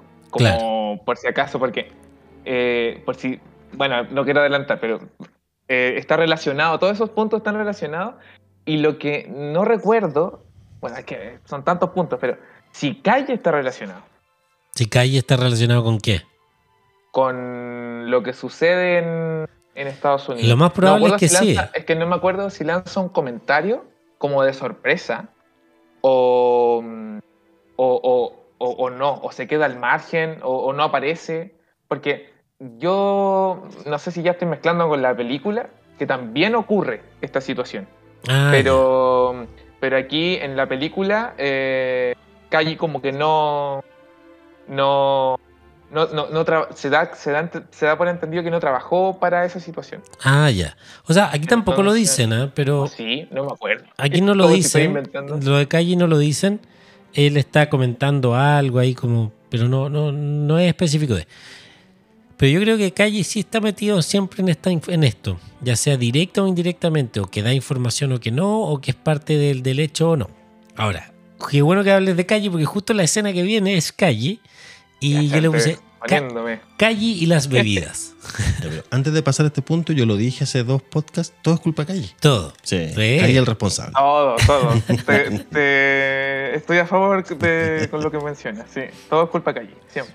Calle está hablando con Maya de que el sistema de defensa está casi terminado y por lo tanto habría que celebrar, pero nadie en NERV quiere celebrar. Y Maya le explica que es por el comandante Ikari, que él es así, más bien quitadito de bulla. y ahí Calle le dice, bueno, ¿y tú? ¿No quieres celebrar? Y se acerca así como para darle un beso y esta le dice, oye, cuidado que te voy a Misato". acusar a Misato y a Ritsuko, le dice. Ah, O sea, ya es de Vox Populi que ahí hay algo de Misato y Ritsuko. Calle insiste y de hecho le dice así como, no dirás nada si te tapo la boca con un beso, le dice. Eh, y en español es más romántico. así que Entonces tendré que callar esos labios. Ah, Algo, y se acerca. Oye, Eh, es todo bueno. un Don Juan. Es- es- me encanta, me encanta la personalidad de Calle. A mí como que. No, mira, la verdad, yo creo que hoy en día a nadie le encanta esa personalidad porque es bastante Oh, Machito. machi- machista ah, y no, agresivo. sí. Pero yo creo que construyen bien el personaje, efectivamente. Este, Claro. Pero ya este Don Juan así medio ya relamido, así dul- como, eh, exceso, es como una arjona ya. Claro. Eh, no. Claro. Pero eh, aparece Misato y lo, lo sorprende, obviamente no se besan, ahí eh, Maya se va y Kaji... Antes cuando está conversando con Maya muestran que Kaji está tomando una lata y la tira al basurero y el basurero está repleto y se sí. caen las latas y no sé Y qué. se cae la lata, de hecho. sí. Claro. Y llega Misato y él empieza a ordenar las latas y las deja como ordenaditas. Ese detalle lo encuentro tan bueno porque es como, ah, hay que estar ordenadito. Entonces vamos a ordenar hasta el basurero de las latas. Lo vamos a dejar ordenado. Yo creo que le tienen miedo a Misato. No, yo creo que no es miedo. Es como el. es- yo creo que ahí reflejan el juego de calle, que él juega a. sabe cómo ir a cada. Perfecto. a cada situación. se adapta. Se adapta, ¿cachai? Porque él es un gallo. es como un camaleón. ¿cachai? Eh, Sabe relacionarse con todo. Sí. Sabe cómo entrar. Así como por todos los caminos. Sí. eh. Exacto. Y Misato ahí lo reta y le dice que deje de coquetear, que estamos en una emergencia. Y Calle le pregunta si puede coquetear con ella, entonces si no puede coquetear con Maya. Y ahí Misato le dice, depende de tus respuestas. Entonces, Sí. entre paréntesis, Misato había dicho que ella usa a los hombres para conseguir lo que quiere. Ese usa a los hombres lo está diciendo ahí. O sea, podemos coquetear, pero primero necesito que tú me digas algo. ¿Cachai? O sea, te estoy usando. Sí. Calle entiende totalmente el código, se acerca, obviamente, y le dice que eh, Misato quiere saber sobre Adán y sobre el Instituto Marduk. Sobre Adán no le dice nada, No. pero sobre el Instituto Marduk le dice que Marduk no existe y que vea el código 707. Y ahí Misato al tiro se lo sabía de memoria, parece, porque dice el, el código 707 es el, colegio, de Shinji. Eh, y dice el Instituto Marduk no existe y es NERV el que elige a los pilotos. De ese dato podemos inferir que en realidad no es NERV el que elige a los pilotos, es Ritsuko la que elige. a Y lo eligió frente a Misato. Sí, Antes dijo, ahí, "Eh, a veo. este es. Este, ¿cachai? Eh, y esa escena vuelve a ser interrumpida en la misma sala por Shinji, que aparece y le dice a Misato, Misato, te llama Ritsuko, porque parece chiste, la verdad, van entrando uno y otro. Te llama Ritsuko por el viaje de mañana. El viaje de mañana es obviamente a, la- a buscar el, al, al Eva, donde se están haciendo las pruebas. Y ahí Kaji lo ve y le dice, ¿quieres ir a tomar un té? O sea, ¿quieres tomar té? Y Shinji le dice, "Eh, soy un niño. Así como- pero no le dice, soy un niño porque sea muy joven. Le dice, soy un niño así como, conmigo no coquetees. ¿cachai? Claro. Claro, O sea, eh, conmigo está mal, conmigo O está mal, claro. eso- Así como, Hay límites. Hay límites. ¿Cachai? Sí. Ojo que hay una, una situación ahí que es eh, interesante igual, porque eh, cuando llega Shinji a- y interrumpe esa charla, los dos están separados. Ah, sí, al como que tiro. se dieron cuenta y están como al otro extremo. Sí, se hacen como- los giles, así como... Y se hace los giles, está como mirando para otro lado. Sí, Calle está Sí. tomando como la, la, el te- la- la lata, así como dice, ya, hablamos después. Él, sí, sí, claro, cómo no, cómo no. Sí. Sí. Digo, haciéndose los Sí, tontos. sí, verdad, cierto. Sí, haciéndose los tontitos. Entonces, como que esa tensión entre, en- sexual que hay como entre ellos también, no. Si bien se sabe y Sí. todo, como que tampoco es como público. Mm. Por mucho que se especule, ¿no? Como Sí, que no, sí. no, no, no está como. No está claro para. para la No, y fíjate que, conjunto. no, y fíjate que lo que pasó es que en el capítulo pasado Misato se sintió culpable de estar saliendo mucho con Calle porque eso afectó su rendimiento en la pega. Entonces yo creo que también tiene que ver con eso, así como alejémonos un poquito porque esto me está dejando mal aquí en Nerf, ¿cachai? Claro. Casi que yo solo me preocupo de ti y no de mi pega, de mi trabajo. Bueno, y ahí viene después la escena en que se están, salen de, de ahí donde están y están en el geofront afuera mirando el paisaje, sentados en una banca. Y Shinji le dice a Kaji que encuentra que él no es una persona respetable como él pensaba. Y, y Sanji, y que, perdón, y le dice, veo que cuando te sientes bien con alguien no tienes filtro, así como me tiraste a partir, Claro. Y Shinji se disculpa, oh, perdón, y Kai en realidad le responde que es él el que debiera disculparse porque no quería insultarlo. Más bien estaba, yo creo que estaba diciendo un poco lo que nos pasa a nosotros, que Shinji ya está así adaptado y él no tiene miedo de decir lo que piensa, por lo menos a Kai, ¿cachai? Y ahí es donde Calle le dice quiero mostrarte algo y le muestra su plantación de sandías. Ahora, es curioso que sean sandías. Eh, en Japón, por lo menos, la sandía es un bien de consumo de lujo. O sea, comer sandía en Japón, no cualquiera come sandía. Son caras. Eh, incluso son decorativas. Eh, de- crearon unas que son así como las que son cúbicas, que no se comen, que son para decorar. Pero casi Ah, no como... Hay unas que se comían, pero ahora hay unas que ni siquiera se comen y son para decorar. Es como para decir, tengo una sandía en la casa. Es para decir, tengo plata. Tengo plata. ¿cachai? Claro. Es curioso eso.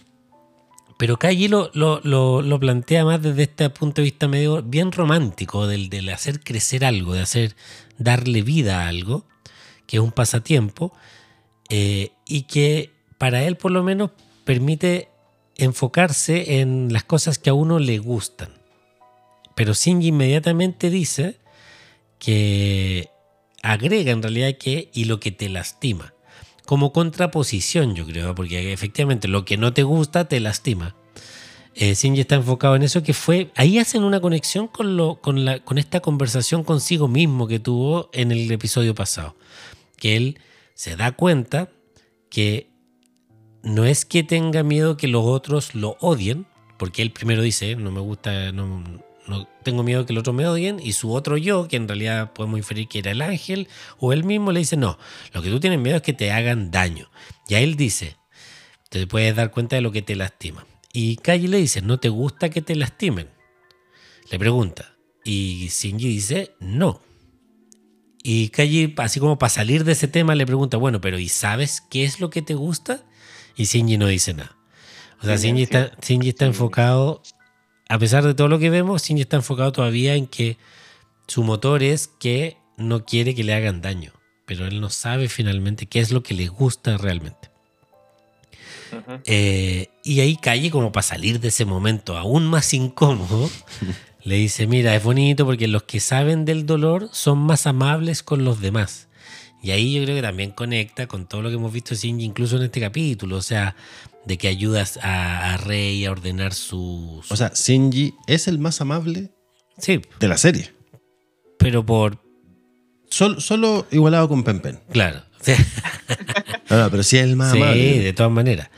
Eh, pero ahí Calle le da un sentido. ¿Por qué? Porque él sabe de lo que es dolor, sabe lo que es hacerle daño a otro, porque él lo ha vivido. Entonces él no quiere hacerle daño a otros. Independiente que a veces sí lo haga, Sí. que es el dilema del erizo. Pero eh, es bonito lo que le dice Calle en ese momento.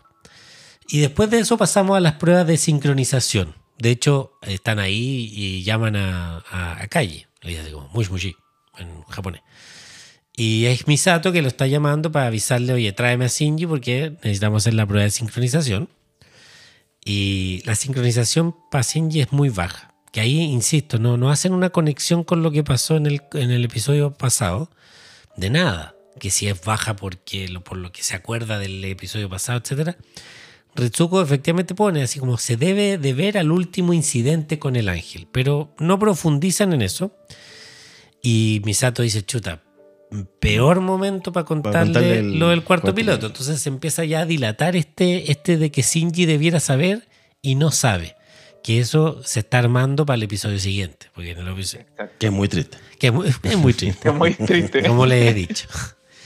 Y hubo luego de eso, volvemos a Toji en el colegio, en su penúltima aparición en el colegio, en lo que para mí ya es... Paren, por favor, porque claro, llaman a Toji de a, a la oficina del director. Se escucha la voz de Ritsuko en la oficina del director. Cuando él llega, dice Ujú. Toji... Eh, aquí yo-. Suzuhara, Eh, ¿cachai? Y se escucha la voz de Ritsuko diciéndole hola, no sé qué, lo saluda. Entonces, ahí, en ese punto, ya podemos inferir con un 99,9% de, de, de asertividad que es Toji el elegido, porque Ritsuko dijo, mañana le vamos a avisar al piloto y es Ritsuko la que está ahí llamándolo. Mientras tanto, Ken- Kensuke conversa con Shinji en el patio y le cuenta que sabe lo del EVA 03, que viene hacia, hacia Tokio que, y que se están haciendo ya pruebas con él en Japón y que él quiere ser piloto. Ah, ¿Cachai? Sí, sí, sí. Él le dice. Y le pide ayuda para que Misato lo elija. Le dice, por favor, dile a Misato que me elija a mí. Y le pregunta si sabe de la desaparición del EVA 04. O sea, Toy, o sea, Kensuke está, Pero pero más que al tanto. más de que al tanto. pasando. Y a todo eso Shinji le dice así como, no, no sé de eso, no, no tengo idea, no, pero lo dice como tres o cuatro veces. Y está extrañado de que nunca se entere de nada. Pues Entonces en un momento Kensuke también se siente mal, así como pobre Shinji, no le cuentan nada. Dice, lo trata de animar y le dice, mira, quizás son cosas que no afectan a los pilotos, así que por eso no te las cuentan, ¿cachai? Finalmente Toji no llegó a almorzar, porque lo estaban esperando ahí para almorzar en el patio, y después muestran que vuelve a la sala eh, y está ido. Ya Sí. sí, está en cualquier parte, está en las nubes Toji.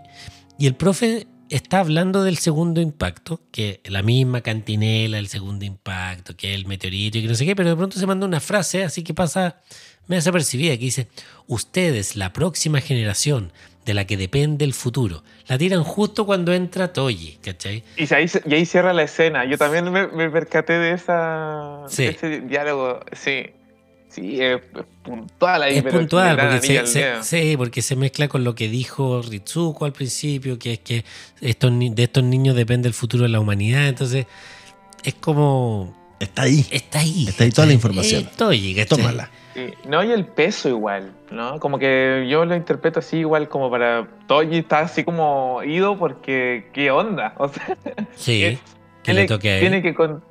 Claro, tiene que... Siendo que es, que... es que después como que muestran como otras escenas cuando está él en, en la tarde, digamos. Sí. Eh, y también está, está muy taciturno y hay una escena que, el- que, que está quemando como la basura. Sí, En el colegio. Em, sí, y, y se queda mirando un rato la, no sé, la caldera, no sé cómo, Sí, cómo como la esa- caldera.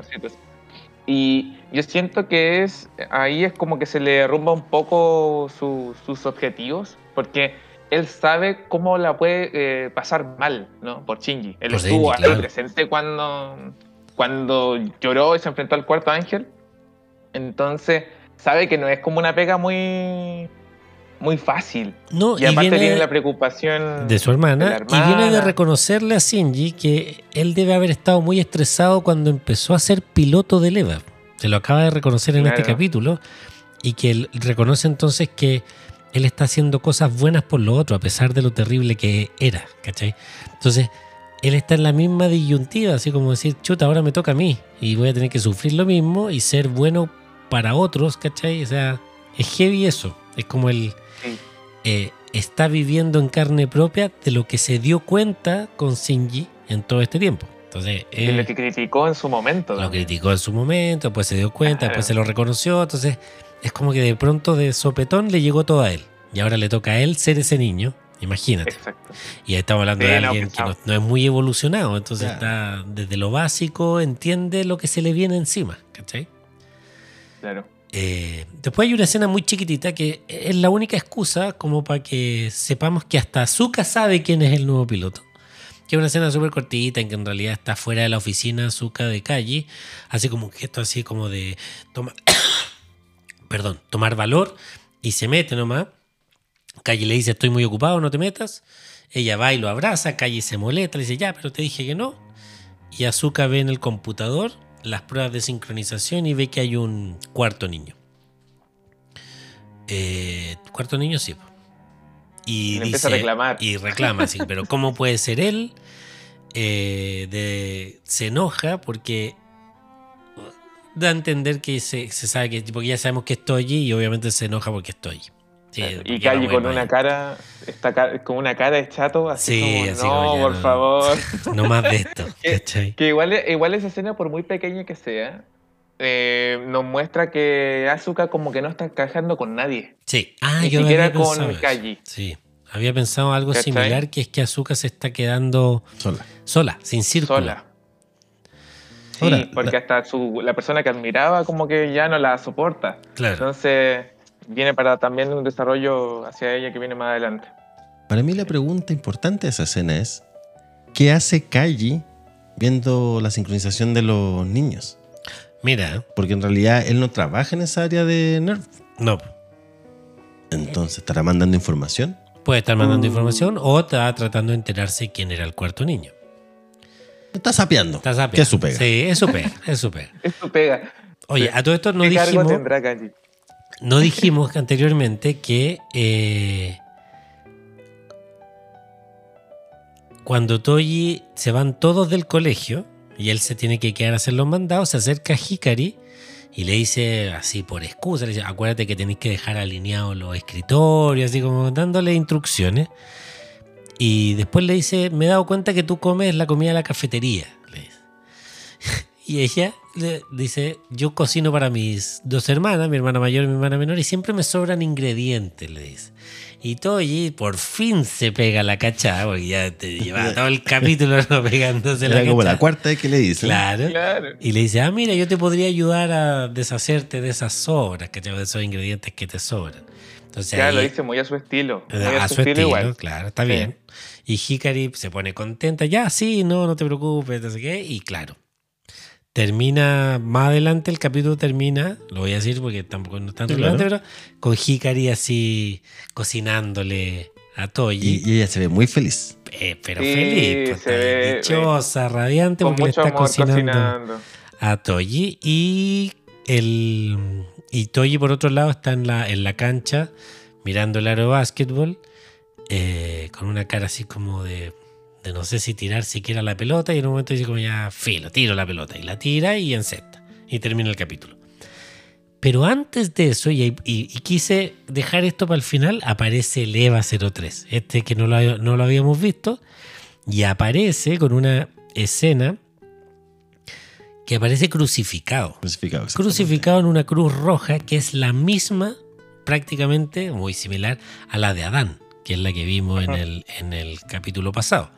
Entonces lo muestran así en un avión gigante que lo viene trayendo, que eso lo habíamos visto, ¿ah? que de hecho habíamos visto al EVA 01 viajar en avión, ¿te acuerdas? Para el Jet Alone Ujú, lo tiran sí. de un avión más o menos similar, pero aquí no viene encajado así, viene Crucificado. crucificado, así como, como Eh, su- sometido. sometido. Sí. ¿Cachai?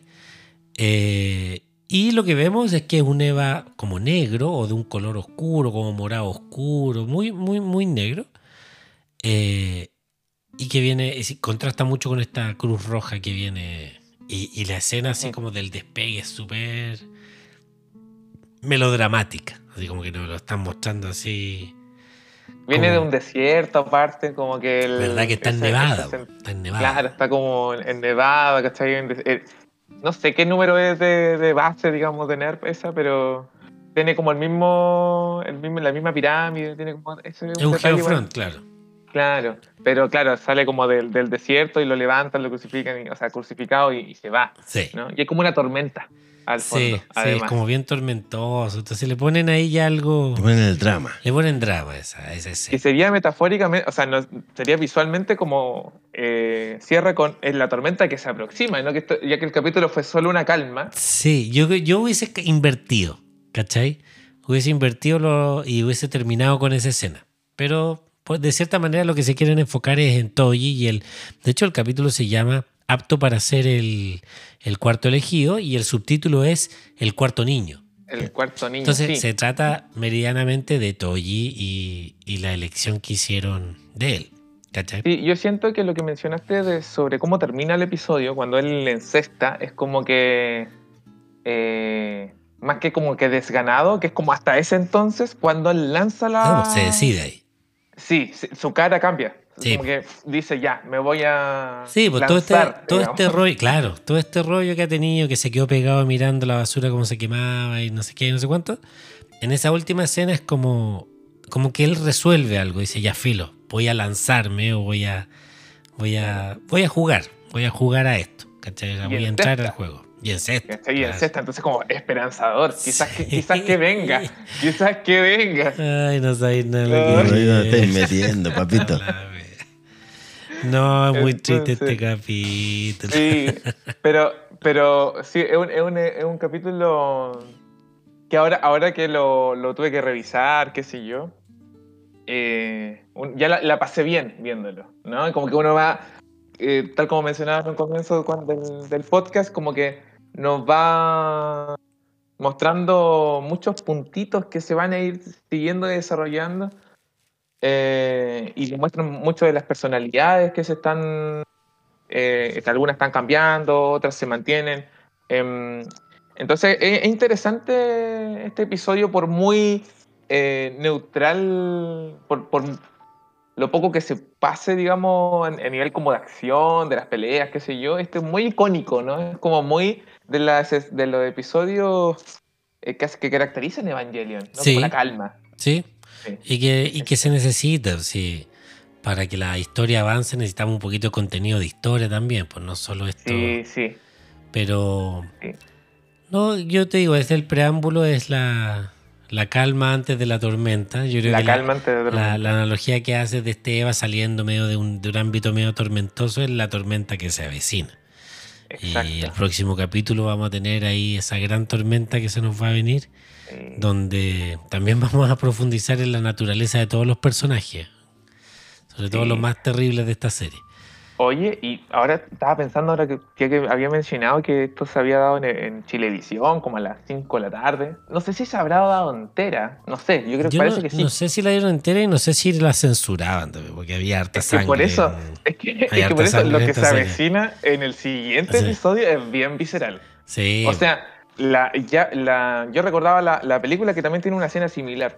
Eh, bueno, hay unos cambios, qué sé yo, pero esa, está- esa es bien brutal. Pero después vi el. Cuando volví a ver la, la serie entera, eh, el, el capítulo 18 eh, es brutal. Sí, es es brutal. brutal. Es brutal. Entonces, me, me- me planteo si. Bueno, ahí los- la- las personas que puedan interactuar en el Discord o, o en Instagram que puedan responder ahí si comentar si, si se pasó entera o no. Sí. Está- está Yo no sé la verdad. Yo siempre la he visto la- ya sin censura, pero yo creo que la deben haber censurado. A las 5 de la tarde, uh, está Imagínate pleno horario. cuando, cuando estuvo, hoy se me fue el nombre del, del chico de Colombia, el que nos lleva el Discord. Se me fue el nombre. Andrés. ¿Andrés? Sí, Andrés Andrés Trujillo. Trujillo. Sí. Andrés Trujillo, claro, dice que en Colombia la serie dejó la cagada. o sea, Los papás También quejándose. quejándose. A la semana ya la está, pero por el primer capítulo ya la estaban mandando al trasnoche, por el primero. Claro. o sea, Que eso Que es no pasa nada. pelea, de, va- pelea de guaguas. claro, sí. Claro, Nada, no, sí. no, ni, se, ni se imaginan que venía después, Dios mío. Claro. Claro. Era muy violento incluso eso. Sí, mira, qué, Sí. qué- qué curioso. Sí, a mí me llamó mucho la atención ahora que ahora más grande decir, oye, lo que. Y yo, y yo lo vi muy pequeño aparte. Sí. Así que así como que. Y era lo que hablábamos en un, en un capítulo con los Nitano Otaku, que claro, partía como un shounen, que es como así para anime para niños de 14 años, pero en realidad después se vuelve como de adulto, así. Sí, Después No, la, y- la depresión. sí, pues Entonces- estamos hablando de sangre, Sí. depresión, muerte, así, bien, bien crudo. Sexualidad, claro, así como que hay varios, hay varios puntos bien, Sí. bien interesantes, pero, pero bien, bien como para, claro, para, no sé si para mayores, como ponerse tan rudo, pero sin embargo requiere igual un criterio formado, podemos llamarlo. ¿A qué a eso me refiero con mayores? No con mayores así como de, "Ay, eso no lo puede ver un joven, sino que es como el, el nivel de contenido que tiene tampoco es para No es para niños. para no- niños. es para- No para- No, no lo, va- no lo va a disfrutar, no lo va a entender. Claro. No, Hasta- no lo puede traumar. provecho. Sí, podría Un traumar. par de imágenes que puede darle mí este pesadillas. capítulo me traumó.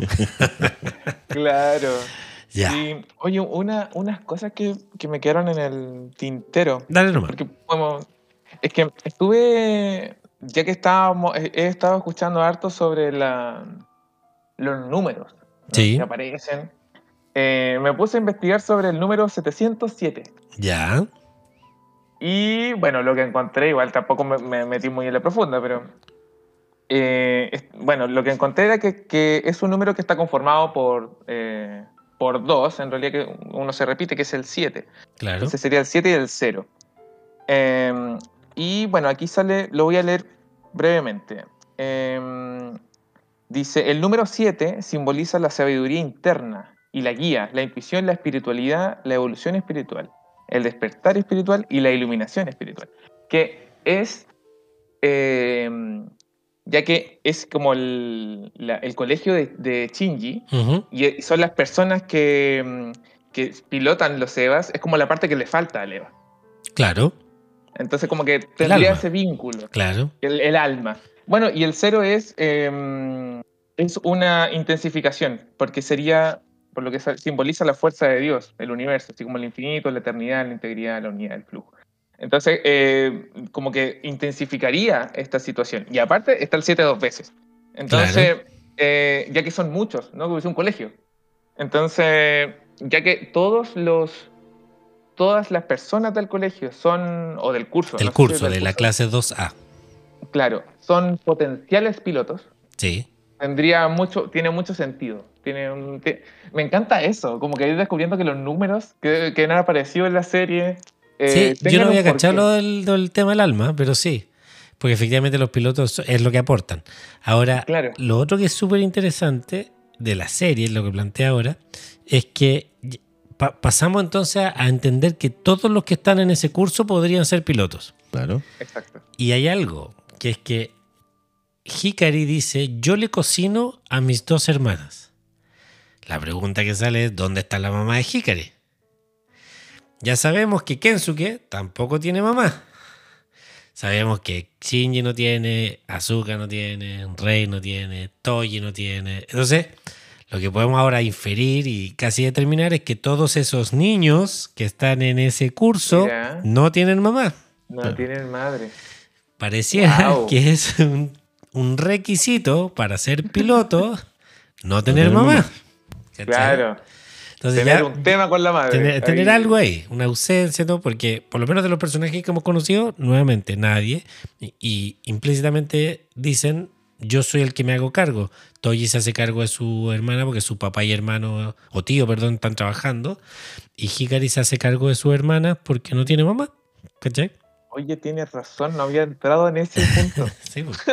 Entonces, ¿Viste? Sí. y, y, y, y- no deja de ser perturbante que todos los del curso en realidad entonces han sido elegidos desde antes para que estén en ese curso, cosa de que casi que en cualquier momento que necesiten, toman un piloto y lo meten adentro de un EVA.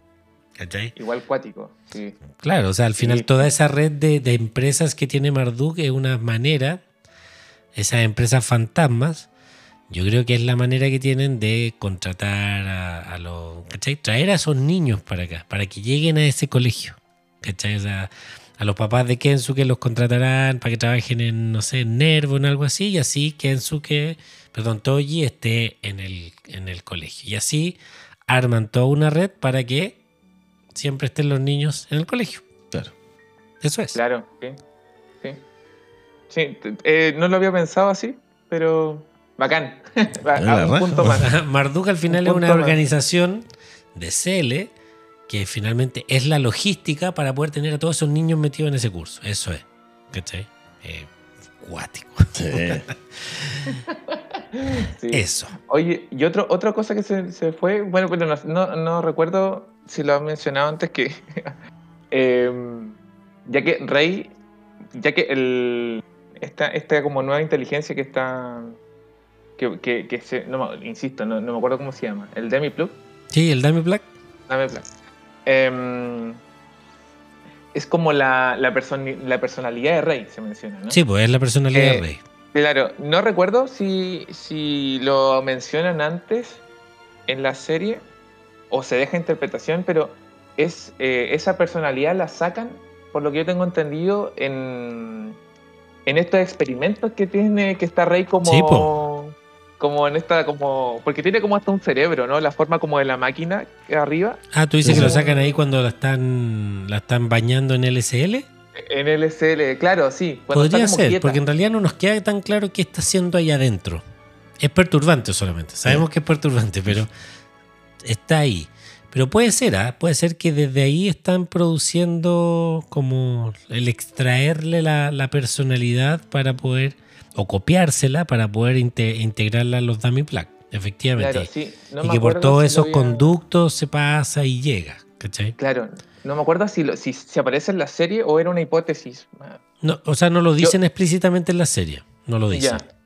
Ya, ya, sí. Pero, pero a mí me da mucho sentido. O sea, porque eh, ser- esa, esa imagen de Rey como adentro de jugo de Fanta, la, Sí, la Fanta, la Fanta, jugo de naranja. jugo de naranja, eh, eh, se repite varias veces. Sí. ¿no? Sí. Está como- Y antes de eso habían hecho varios experimentos con lo EVA, acuérdate, que estaban tratando de, de controlar que los niños se metieran a otros EVA, o sea, era... Hay todo... están esto, jugando ahí. esto lo vienen, lo vienen planificando hace rato, ¿cachai? Sí. En varios capítulos han tratado de ir integrando esto y que se supone que lo culmine es que logran construir este dummy plug y poder cargarlo en lo, en lo EVA sin que haya un rechazo de parte de lo EVA, porque sea, lo que dice Gendo, que el EVA de verdad sienta que hay un niño Niño adentro. un niño adentro que se Sí. está eh, sincronizando con el núcleo del EVA. Ahora, Claro, lo- disculpa, Eh, ¿eligieron, dale, dale. ¿eligieron a Rey para copiar la personalidad porque es la que tiene menos personalidad? No sé. ¿Será porque será la más dócil de, de acatar órdenes? No, pues es la que le hace caso a Gendo. Claro, claro. Esa personalidad sí, pues. Eh, tú dijiste eso, es la más dócil. No, él dijo de la más dócil. ¿Y tú qué? Porque no tiene personalidad. Porque tiene menos personalidad. O sea, que no tiene menos o más. Su personalidad es. Es la más do- suave, la más dócil. La más dócil, sí. Concuerdo con el La desconocido. cacata. La cacata ahí. Lo que dijo él. Sí, sí, perfecto. Sí. Sí, pues es por eso. Es por eso. Sí. A mí me pasa con la serie que a veces. eh, eh, bueno, es que está, eso, eso es bacán de, de la serie. Que, que, que mu- muestra sucesos así como aislados. No sé, un experimento, en un episodio. Pasan tres episodios y muestran otro experimento fallido, qué sé yo. Y a veces me cuesta atar los hilos. Claro. Entonces después, pero después si tú ves, hay que, claro, por ejemplo, ese desarrollo de, del, del del dummy plug, eh, se, se viene eh, como mm, mencionando, o uno puede enlazar desde mucho antes. Claro. Solo que, solo que como que no te faltan lo- los hilos, ¿no? El hilo conductor, pero, te lo presentan así, te lo muestran. El, em, el director había dicho que todo está en la serie. ¿no? Eso lo, lo- lo escuché la- en, el, en el episodio anterior, ¿no? Como que todo está ahí. Sí. Entonces, em, es, bien interesante eso. Y a mí a veces, varias veces me ha, me ha costado enlazar puntos, eso- pero... Sí, pero por eso te digo bonito. que el, el guion de, de Evangelion es muy bueno, porque está pensado desde el principio varias cosas.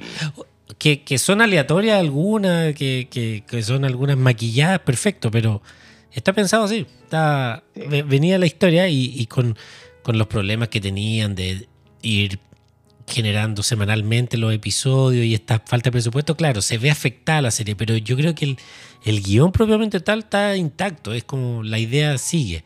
Tiene algunos Ajá. hoyos, cosas que nunca se explican bien y que nunca las explicaron bien y nunca las, las entenderemos bien, pero para mí se basa en una muy buena historia, con un buen, buen guion, buenos personajes, buenos diálogos, harta acción, entonces es interesante por eso también. Ah, Sí, no, y esa, esa es su magia igual. Claro, ¿no? El- el- genera estos espacios. exacto. Genera estos espacios. ¿Estamos? Eh, estamos, Sí, ush, ya llevamos una hora cincuenta. ¿En serio? Sí. ¡Wow! Sí. pasó Se volando. pasó volando, sí. Sí. Yo, mira, imagínate, yo no le tenía mucha fe al... No, si estamos fregados. Ahora todos los episodios que vienen van a ser de harto análisis, porque tienen Y- harta, harta y- contenido. Exacto, sí, Sí. sí. No, y, y lo que se viene para, lo, para el próximo, wow. Sí. Prepárense. Ah, Este es muy. Para yo los que no no me acuerdo lo que viene, weón. Queda la cagada, pelado. No, No, no, no, yo sé que aquí para adelante queda la cagada. no, pero pero el que viene queda la cagada. Va a estar muy Uy, bueno. voy a llegar a verlo No. antes de dormir. No, no, no lo Sí. veas antes de dormir porque no vas a poder dormir. claro, no te va a dar mucha pena. Va a llorar, va a llorar así toda la noche. ¿no? Oye, de este capítulo habíamos sacado una imagen que era la imagen de Shinji con Azuka así. Estaban peleando por el almuerzo. Claro. Hicimos una pregunta que, de qué estarán hablando y era la respuesta incorrecta. Entonces vamos a leerla a continuación. Tao Lipa Lips dice la dilatación térmica. ¿Te acuerdas? Ese, es con contenido. ¿ah? Muy bien. Rod Kenobi dice el manso mojón que te mandaste. Pero pelado. Bajando el nivel. Bajando el Sí. nivel. Matías Getis Castillo dice: Les pegó fuerte el coronavirus. Estaban rojitos. Facu Pion dice: ¿Te pusiste mis calzones? Cristóbal dice: Vaca Sinji, tu depresión no es lo único grande. Tito Duncan Idaho dice: Ambos se avergüenzan porque creen que el resto se dieron cuenta que llevan ropa interior de Misato. Francisca NM dice: Se les quedó la cartulina para la disertación. la cartulina, vuelve a aparecer. Seba Reculeado dice: En el tercer impacto. Axel Stell dice: la- Le preguntó la hora y justo son las 11. Bárbara Caray pone: Profe, la verdad que no hicimos el trabajo. Mira, muy, muy escolar, Bárbara. Solo Kate 29 dice: Descubrieron el OnlyFans de pies de Gendo. Está bueno. Meli Gustav dice, cuando te preguntan en casa, ¿y para cuándo los nietos? Juan Arenas, Sinji le mostró su Eva, pero se le acabó la batería. Oh. Y Andrés Fe Trujillo pone en plata para comprar rey chiquitas. Qué chiquito.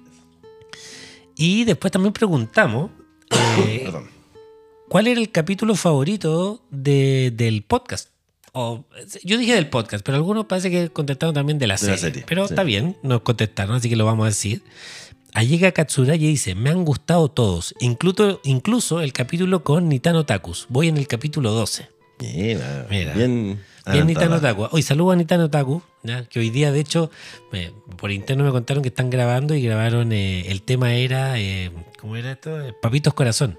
Ya. ¿ya? Y yo le dije, oye, tienen que hablar de Gendo, porque el Papito Corazón. Por Por excelencia. pues, el máximo papito corazón. Y lo hablaron, parece. Así que en el capítulo van a hablar un, un poco de Evangelion.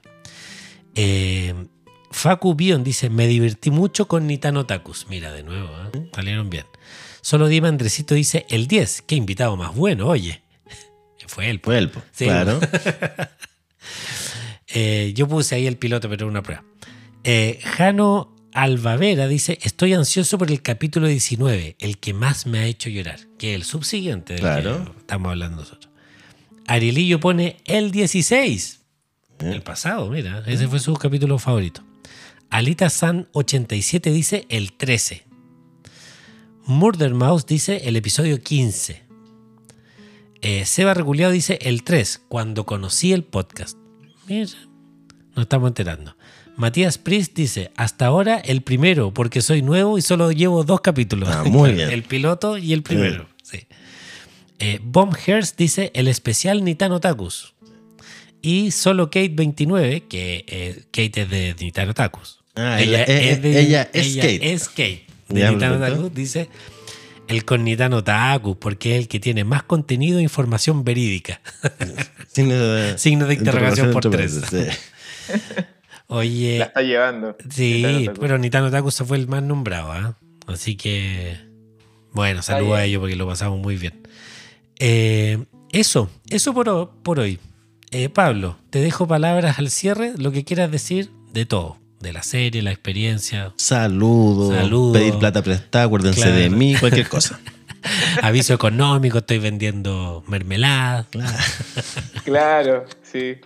A ver, primero agradecer nuevamente mm, la, disponibilidad de, de participar. Eh, es súper bonito que se genere esta instancia de compartir sobre la serie. Creo que a todos nos, nos, nos ha enriquecido cada visión que, que tienen las personas. Así que bacán, bacán y ojalá pueda seguir con las películas. ¿ah? Sí, no, sí, me acuerdo que estaba así como la temporada, a lo, mejor- a lo mal, The End of Evangelion, y ahora así como, no, las películas. Ahí No, nos están pidiendo que no podemos no ver llegar hasta el final. Y después nos están pidiendo Claro. que, que el manga y después los juegos de video y después vamos a tener que hablar del, del merchandising. Uy, tenemos tema para rato. Claro. Sí, no, sí, el podcast va a seguir, yo creo, para harto rato, así Yo que... creo que vamos a tener que hacer una pausa, una- unas vacaciones. Algo ahí. De puede dos ser, días. De dos días. Pero sí, le agradezco a ustedes, eh, como les digo, por su disposición, por su buena onda. Eso, mm, eso siempre es, es grato. Y, a ver, saluditos, yo creo que sí, unos saluditos nunca están de más. Eh, primero mi papá, mi papá me apaña siempre a ver lo que sea. Yo veo hartas películas, veo harto anime, eh, bueno, y entre otras cositas. Entonces mi papá me apaña. Mi papá me- apaña todo y Evangelion la hemos visto varias veces. Ah, mira. Eh, y las películas también, y las compartimos, las debatimos, así que... pues ahora él en, él en el ha- Día del Papá, véanla de nuevo y escuchan el episodio del podcast que tú, Mira, ¿viste? oye, ¿verdad que- Panorama del Día del verdad que- Padre. ¿Verdad que sale el, el domingo? Sí, Sí, po, po, Día del Padre. Mira, buen regalo. Ah, Sí, ¿viste? sí, así que saludar a mi padre, eh, bueno, mi familia también, pero mi padre es el que me apoya en la serie, en todo. Así que un saludo especial para él. Eh, a la Mari, que lo mencioné en, en su comienzo, para que vea la serie. Mari, ve la Mari, serie. ve la serie. Mari, Mari, ve la serie. Y lo otro, eh, se- le comenté a unos amigos del conservatorio que iba a estar en un podcast hasta, y a un profe. Así que mm, saludo ahí a José Sosa a, mm, y a los chiquillos de, de mi generación. Ahí para que vean Evangelion, varios la han visto, así que Ya, po, que, lo que, que escuchen el podcast. Sale que escuchen el podcast. el lunes, va a salir el lunes a las 6 de la tarde. ¿ah? Lo pueden escuchar en Spotify o en YouTube. Ya, pues sí. Bueno, ya eh, yo igual la voy a promocionar en, en mi Claro. red, así que mis amigos que estén escuchando, si alguno se metió a escuchar, ojalá que sí. Ahí saludo para él también, me comenta Sí, qué tal. Y como les digo, le mando un abrazo a ustedes también, muchas gracias. obvio. Y yo encantado de volver a colaborar en algo, si, si se arma como un grupo grande para ver las películas, qué sé yo. Ahí yo encantado de participar. Perfecto. Y hay que, hay que estar ahí en el, en el Discord también. Sí, pues Ahí, métete al Discord activo. porque ahí estamos Sí. armando grupos para yo- analizar las películas. Sí, oye, igual soy un poco viejo como para el Discord, como que no sé ocupar muy bien Discord. Estamos hablando de alguien de 24 años, o sea, no sé, Discord es para gente de 8 años, Probablemente. No, eh, probablemente. sí, oye, sí, si realmente yo como que no, bueno, igual fue más fácil, fue, es fácil igual usarlo, pero como que dije, ¿qué diablos es esto? Una plataforma nueva, no la cachaba para, para nada. Sí. Y, y así que sí, pues ahí voy a estar atento, cualquier cosita. Súper. Y, y eso, eso, nada más que decir. Como les digo, nuevamente le agradezco que se genere esta instancia. Se ha dicho en, en otros, pod- en otros capítulos del podcast que este es como un espacio igual necesario eh, para muchos que no hemos podido como hablar de la serie con muchas personas. Así que bacán, bacán y, y pues, ahí nos estaremos viendo, ojalá en una próxima oportunidad. Sí, pues. ¿Pelado? No, yo no sé si ya lo he dicho antes. eh, este proyecto eh, originalmente es Juan Pablo.